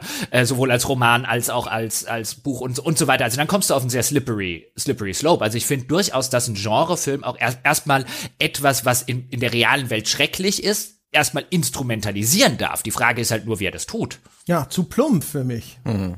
Wollen wir mal weg von, von, dem Thema und noch ein, zwei andere Sachen ansprechen, denn ich mochte. Ja, André und ich reden ja auch sowieso über den Grad von Plumpheit, weißt ich finde, ich, natürlich ist es plump, ja, aber es ist, äh, wer, wer, welcher Horrorfilm verhandelst denn gerade besser? Hast du, hast du was, was ich gucken sollte? Äh, gerade? Weiß ich nicht. Äh, Schau The Cell. Ja, hat ein paar Parallelen sogar zu dem Spiel. so mit dieser Parallelwelt und Ja, das da geht's glaube Erforschen. ich um, da geht's nicht um sexuellen Missbrauch, sondern geht's um Misshandlung. Aber das hat ein paar sehr eindringliche Szenen. Sowieso ein visuell irre starker Film. Super geil. Ist das dieser uralte da mit, Mhm. äh, Vincent D'Onofrio, glaube ich. Jennifer Und Lopez spielt Jennifer auch Lopez, mit. ja genau. oh, den hab ich, also den hab ich vor. Von wann ist denn der? Der ist doch mindestens 20 Jahre alt. Ja, ja, der ist Ja, alt ja. inzwischen. Oh, den hab ich damals gesehen, da kann ich mich null mehr dran erinnern. War der so gut, ja? Der ist Bildgewaltig. Das ist der Hammer. Also der, der Regisseur, dieser Tarsem Singh, der hat, der hat halt Bilder, der kann Bilder, fuck ey, der hat noch einen anderen Film, The Fall, der ist auch visuell fantastisch, Besser. absolut fantastisch. Ähm, und dann zuletzt, was ich, was war das andere, das mit diesem Dingsbums der Götter, das war, das war dann schon nicht mehr so. aber, aber auch immer noch, auch noch coole Bilder. Ja, aber auf jeden Fall der, das ist das erste, was mir jetzt einfällt. Gibt bestimmt noch viel bessere. Also ich würde gerne noch kurz über Thomas sprechen. Ja, und das Ende. Wir müssen noch mal über das Ende sprechen. Ja. Also ich fand zum Beispiel sehr gut, dass Thomas äh, in, in der Mitte des Spiels dann auch mal zum Protagonisten wird und dass man sozusagen äh, die, die Flashbacks auch selber spielt in seiner Perspektive. Ich fand es auch eine gute Idee, die allerdings nirgendwo hingeführt hat, dass er eine völlig andere Beziehung zu seinem Seelen-Ich hatte und dass er nicht auf die liebevolle Art und Weise den Geistern da draußen den Weg in dies, ins Licht geführt hat, in sie sozusagen befreit und geheilt hat, sondern die kleinen, die kleinen Biester auf den Boden gedrückt und gegen ihren Willen da rauskatapultiert hat. Es ist halt leider nicht, nicht mehr draus geworden, dass er halt ein völlig anderes Verständnis von dieser Situation hatte. Hatte, finde ich, sogar den Ansatz, irgendwie ein nettes Thema zu sein, aber damit hat sich das Spiel nicht weiter beschäftigt. Was ich mich frage, Thomas, ähm, äh, kommt hier durch dramatische äh, Umstände dazu, dann wird gefoltert, verliert beinahe seine Kinder, hat dann eben mit einer Lilly zu tun, die, der ein Monster innewohnt und versperrt sie in einem Bunker ein. Der lebt in dem Moment, wo das Spiel handelt noch, aber ich habe keine Ahnung wo und wie und warum man ihn nicht sieht, was das sollte, warum er am Ende des Spiels abwesend ist. Das habe ich nicht ganz begriffen, was das, das war doof. Denn nicht, nicht so weit hinter Plotpunkte, nicht so weit fragen.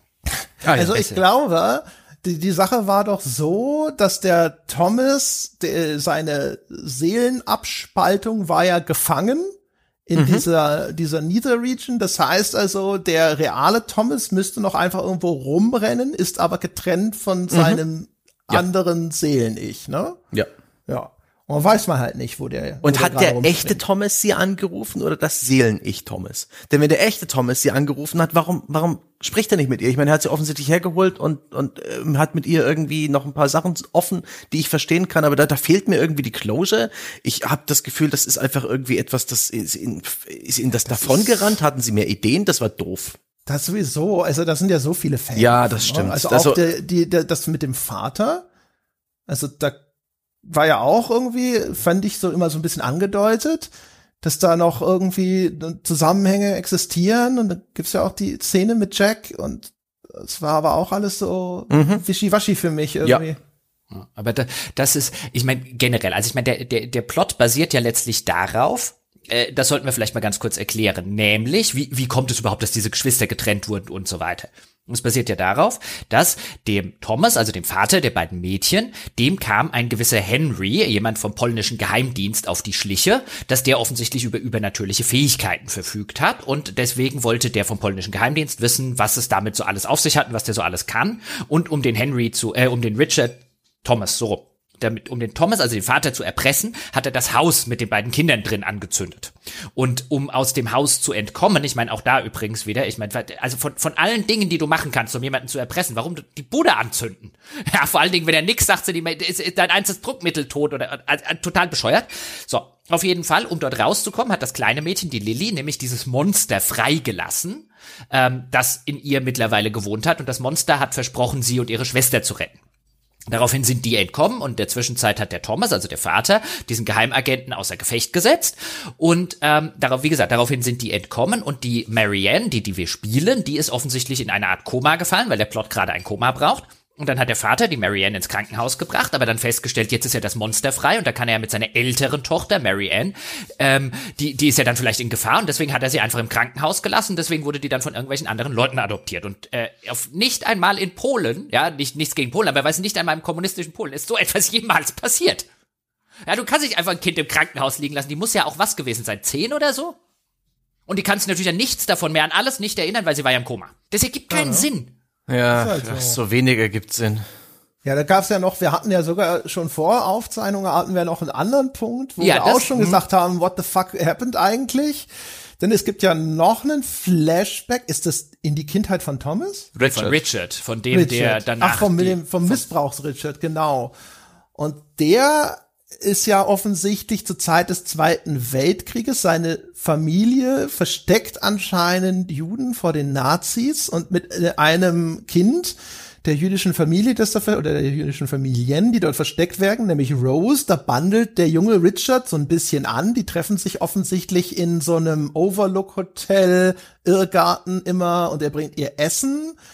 Und dann hat er einen Vater, der offensichtlich ein besoffener Schläger ist Stiefvater. Und- Stiefvater. oder ein Stiefvater und um den loszuwerden, so wirkt es, bestellt die Mutter dann quasi also die Nazis oder irgendwelche Nazi-Kollaborateure ein, die den Vater dann abholen, weil er die Juden versteckt hat. Ich Also, hatte es halt so, So verstanden. hatte ich es verstanden, dass sie quasi diese jüdischen Familien opfert, um ihren schlägernden Ehemann loszuwerden. ja.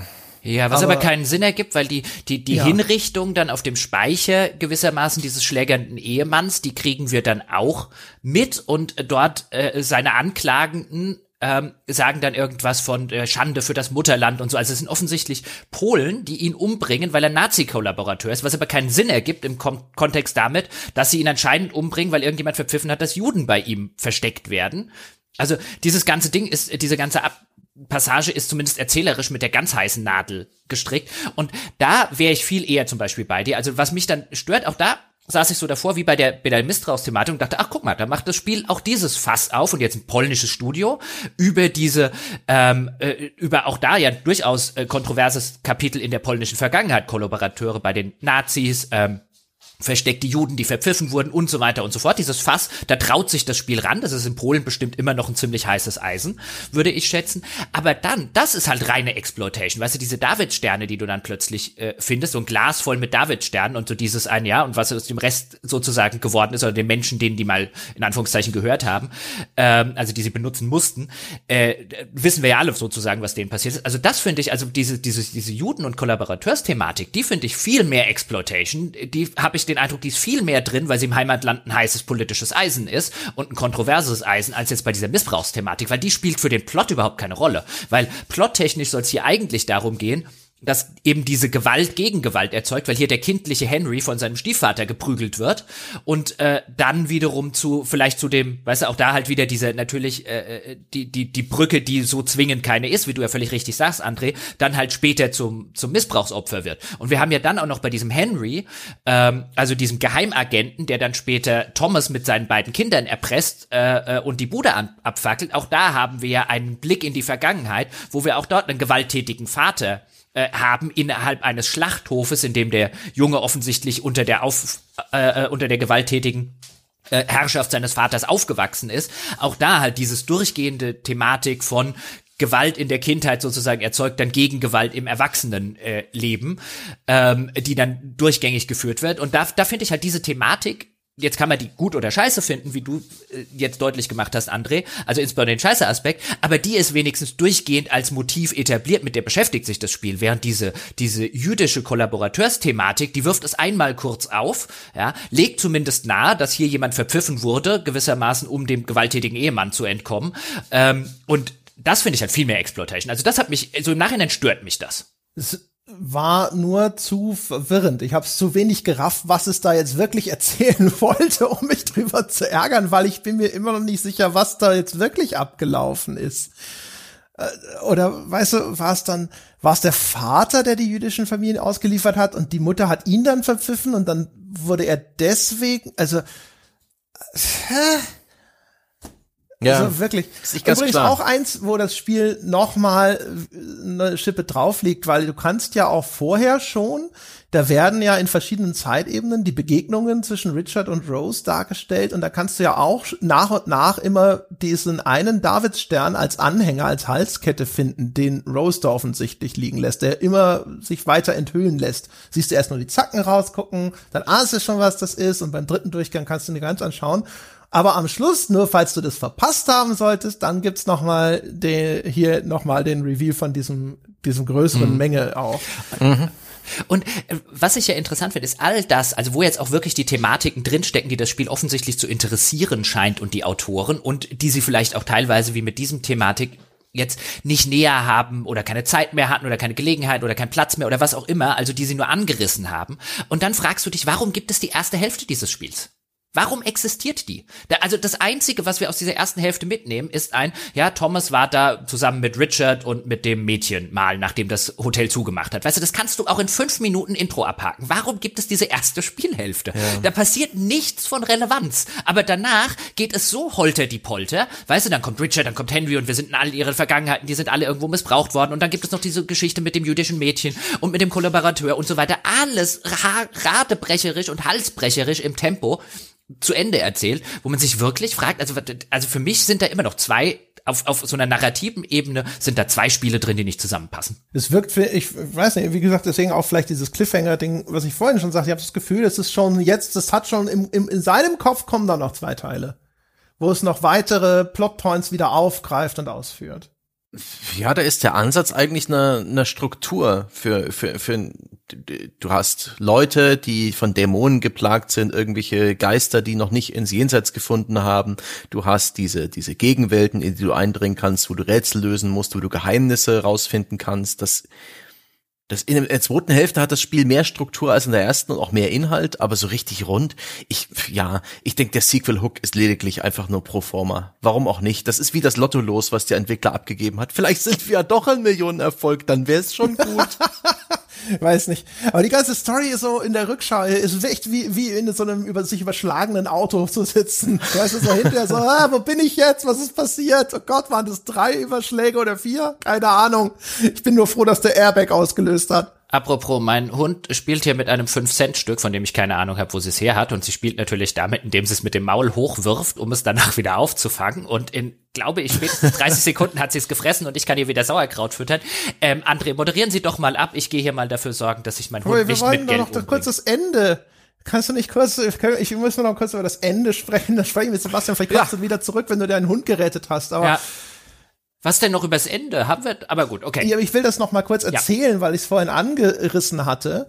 Also das Ende ist ja dann so, dann stellt sich raus, der Traum, den wir am Anfang hatten, war nicht eine Erinnerung, an unsere Vergangenheit, wie wir es die ganze Zeit annehmen sollten, sondern es war ein Blick in die Zukunft, mm. ja, und jetzt ist dieser Moment da und die beiden Schwestern haben sich wiedergefunden, Lily und Marianne.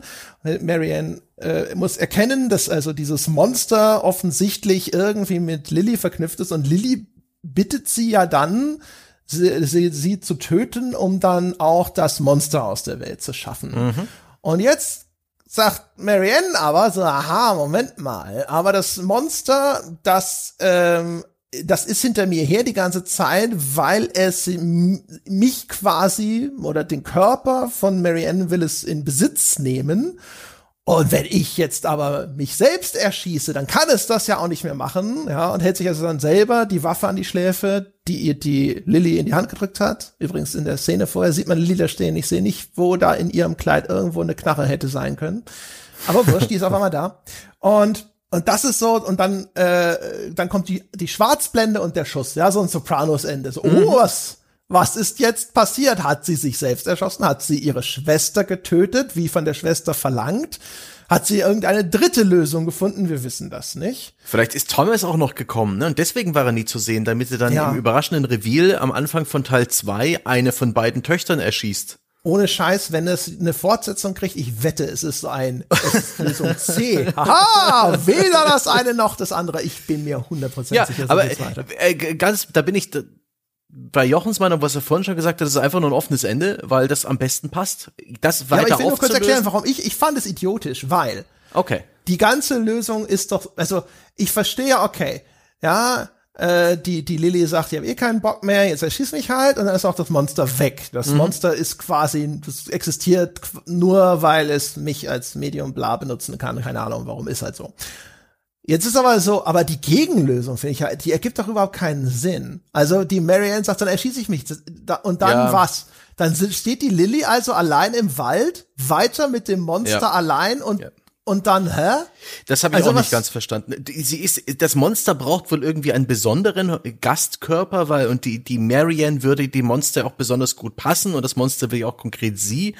Andererseits sagt Lilia auch im, in der Endszene, ich habe das Monster freigelassen, es wird immer weiter töten. Es hat ja auch damals dieses Massaker in dem Hotel veranstaltet. Es hat ja auch damals die Krankenschwester äh, besessen und mit ihr ähm, Unheil gestiftet. Ich ja. sehe also auch keinen Grund, warum das Monster nicht einen anderen Wirtskörper finden könnte und fand deswegen auch die den Moment, wo Mary ja immer noch Plotpunkte. Ja, ich glaube, das, also das ich glaube, wir also. begehen gerade einen riesigen Fehler, André. Stop it. Nein. Ich finde das wirklich, gibt also alles meine, keinen aber, Sinn. Ja, aber, aber das eine ist doch noch idiotischer. Also, ich erschieß mich jetzt und lass dich mit dem Ding hier halt einfach allein zurück. Viel Spaß noch. Ja, das ist viel besser. Entschuldigung, so, das Ding hat aufgehört, Sinn zu ergeben, wo sie aufgrund eines absolut hanebüchenden Anrufs von irgendjemand, dem sie noch nie gehört hat, ohne jegliche Ausrüstung in ein Hotel gefahren ist, das seit irgendwie sonst wie vielen Jahren stillgelegt ist und gedacht hat, ich guck da mal nach Geistern. Die ist halt chronisch spontan. ja, sehr impulsiv, die Marianne.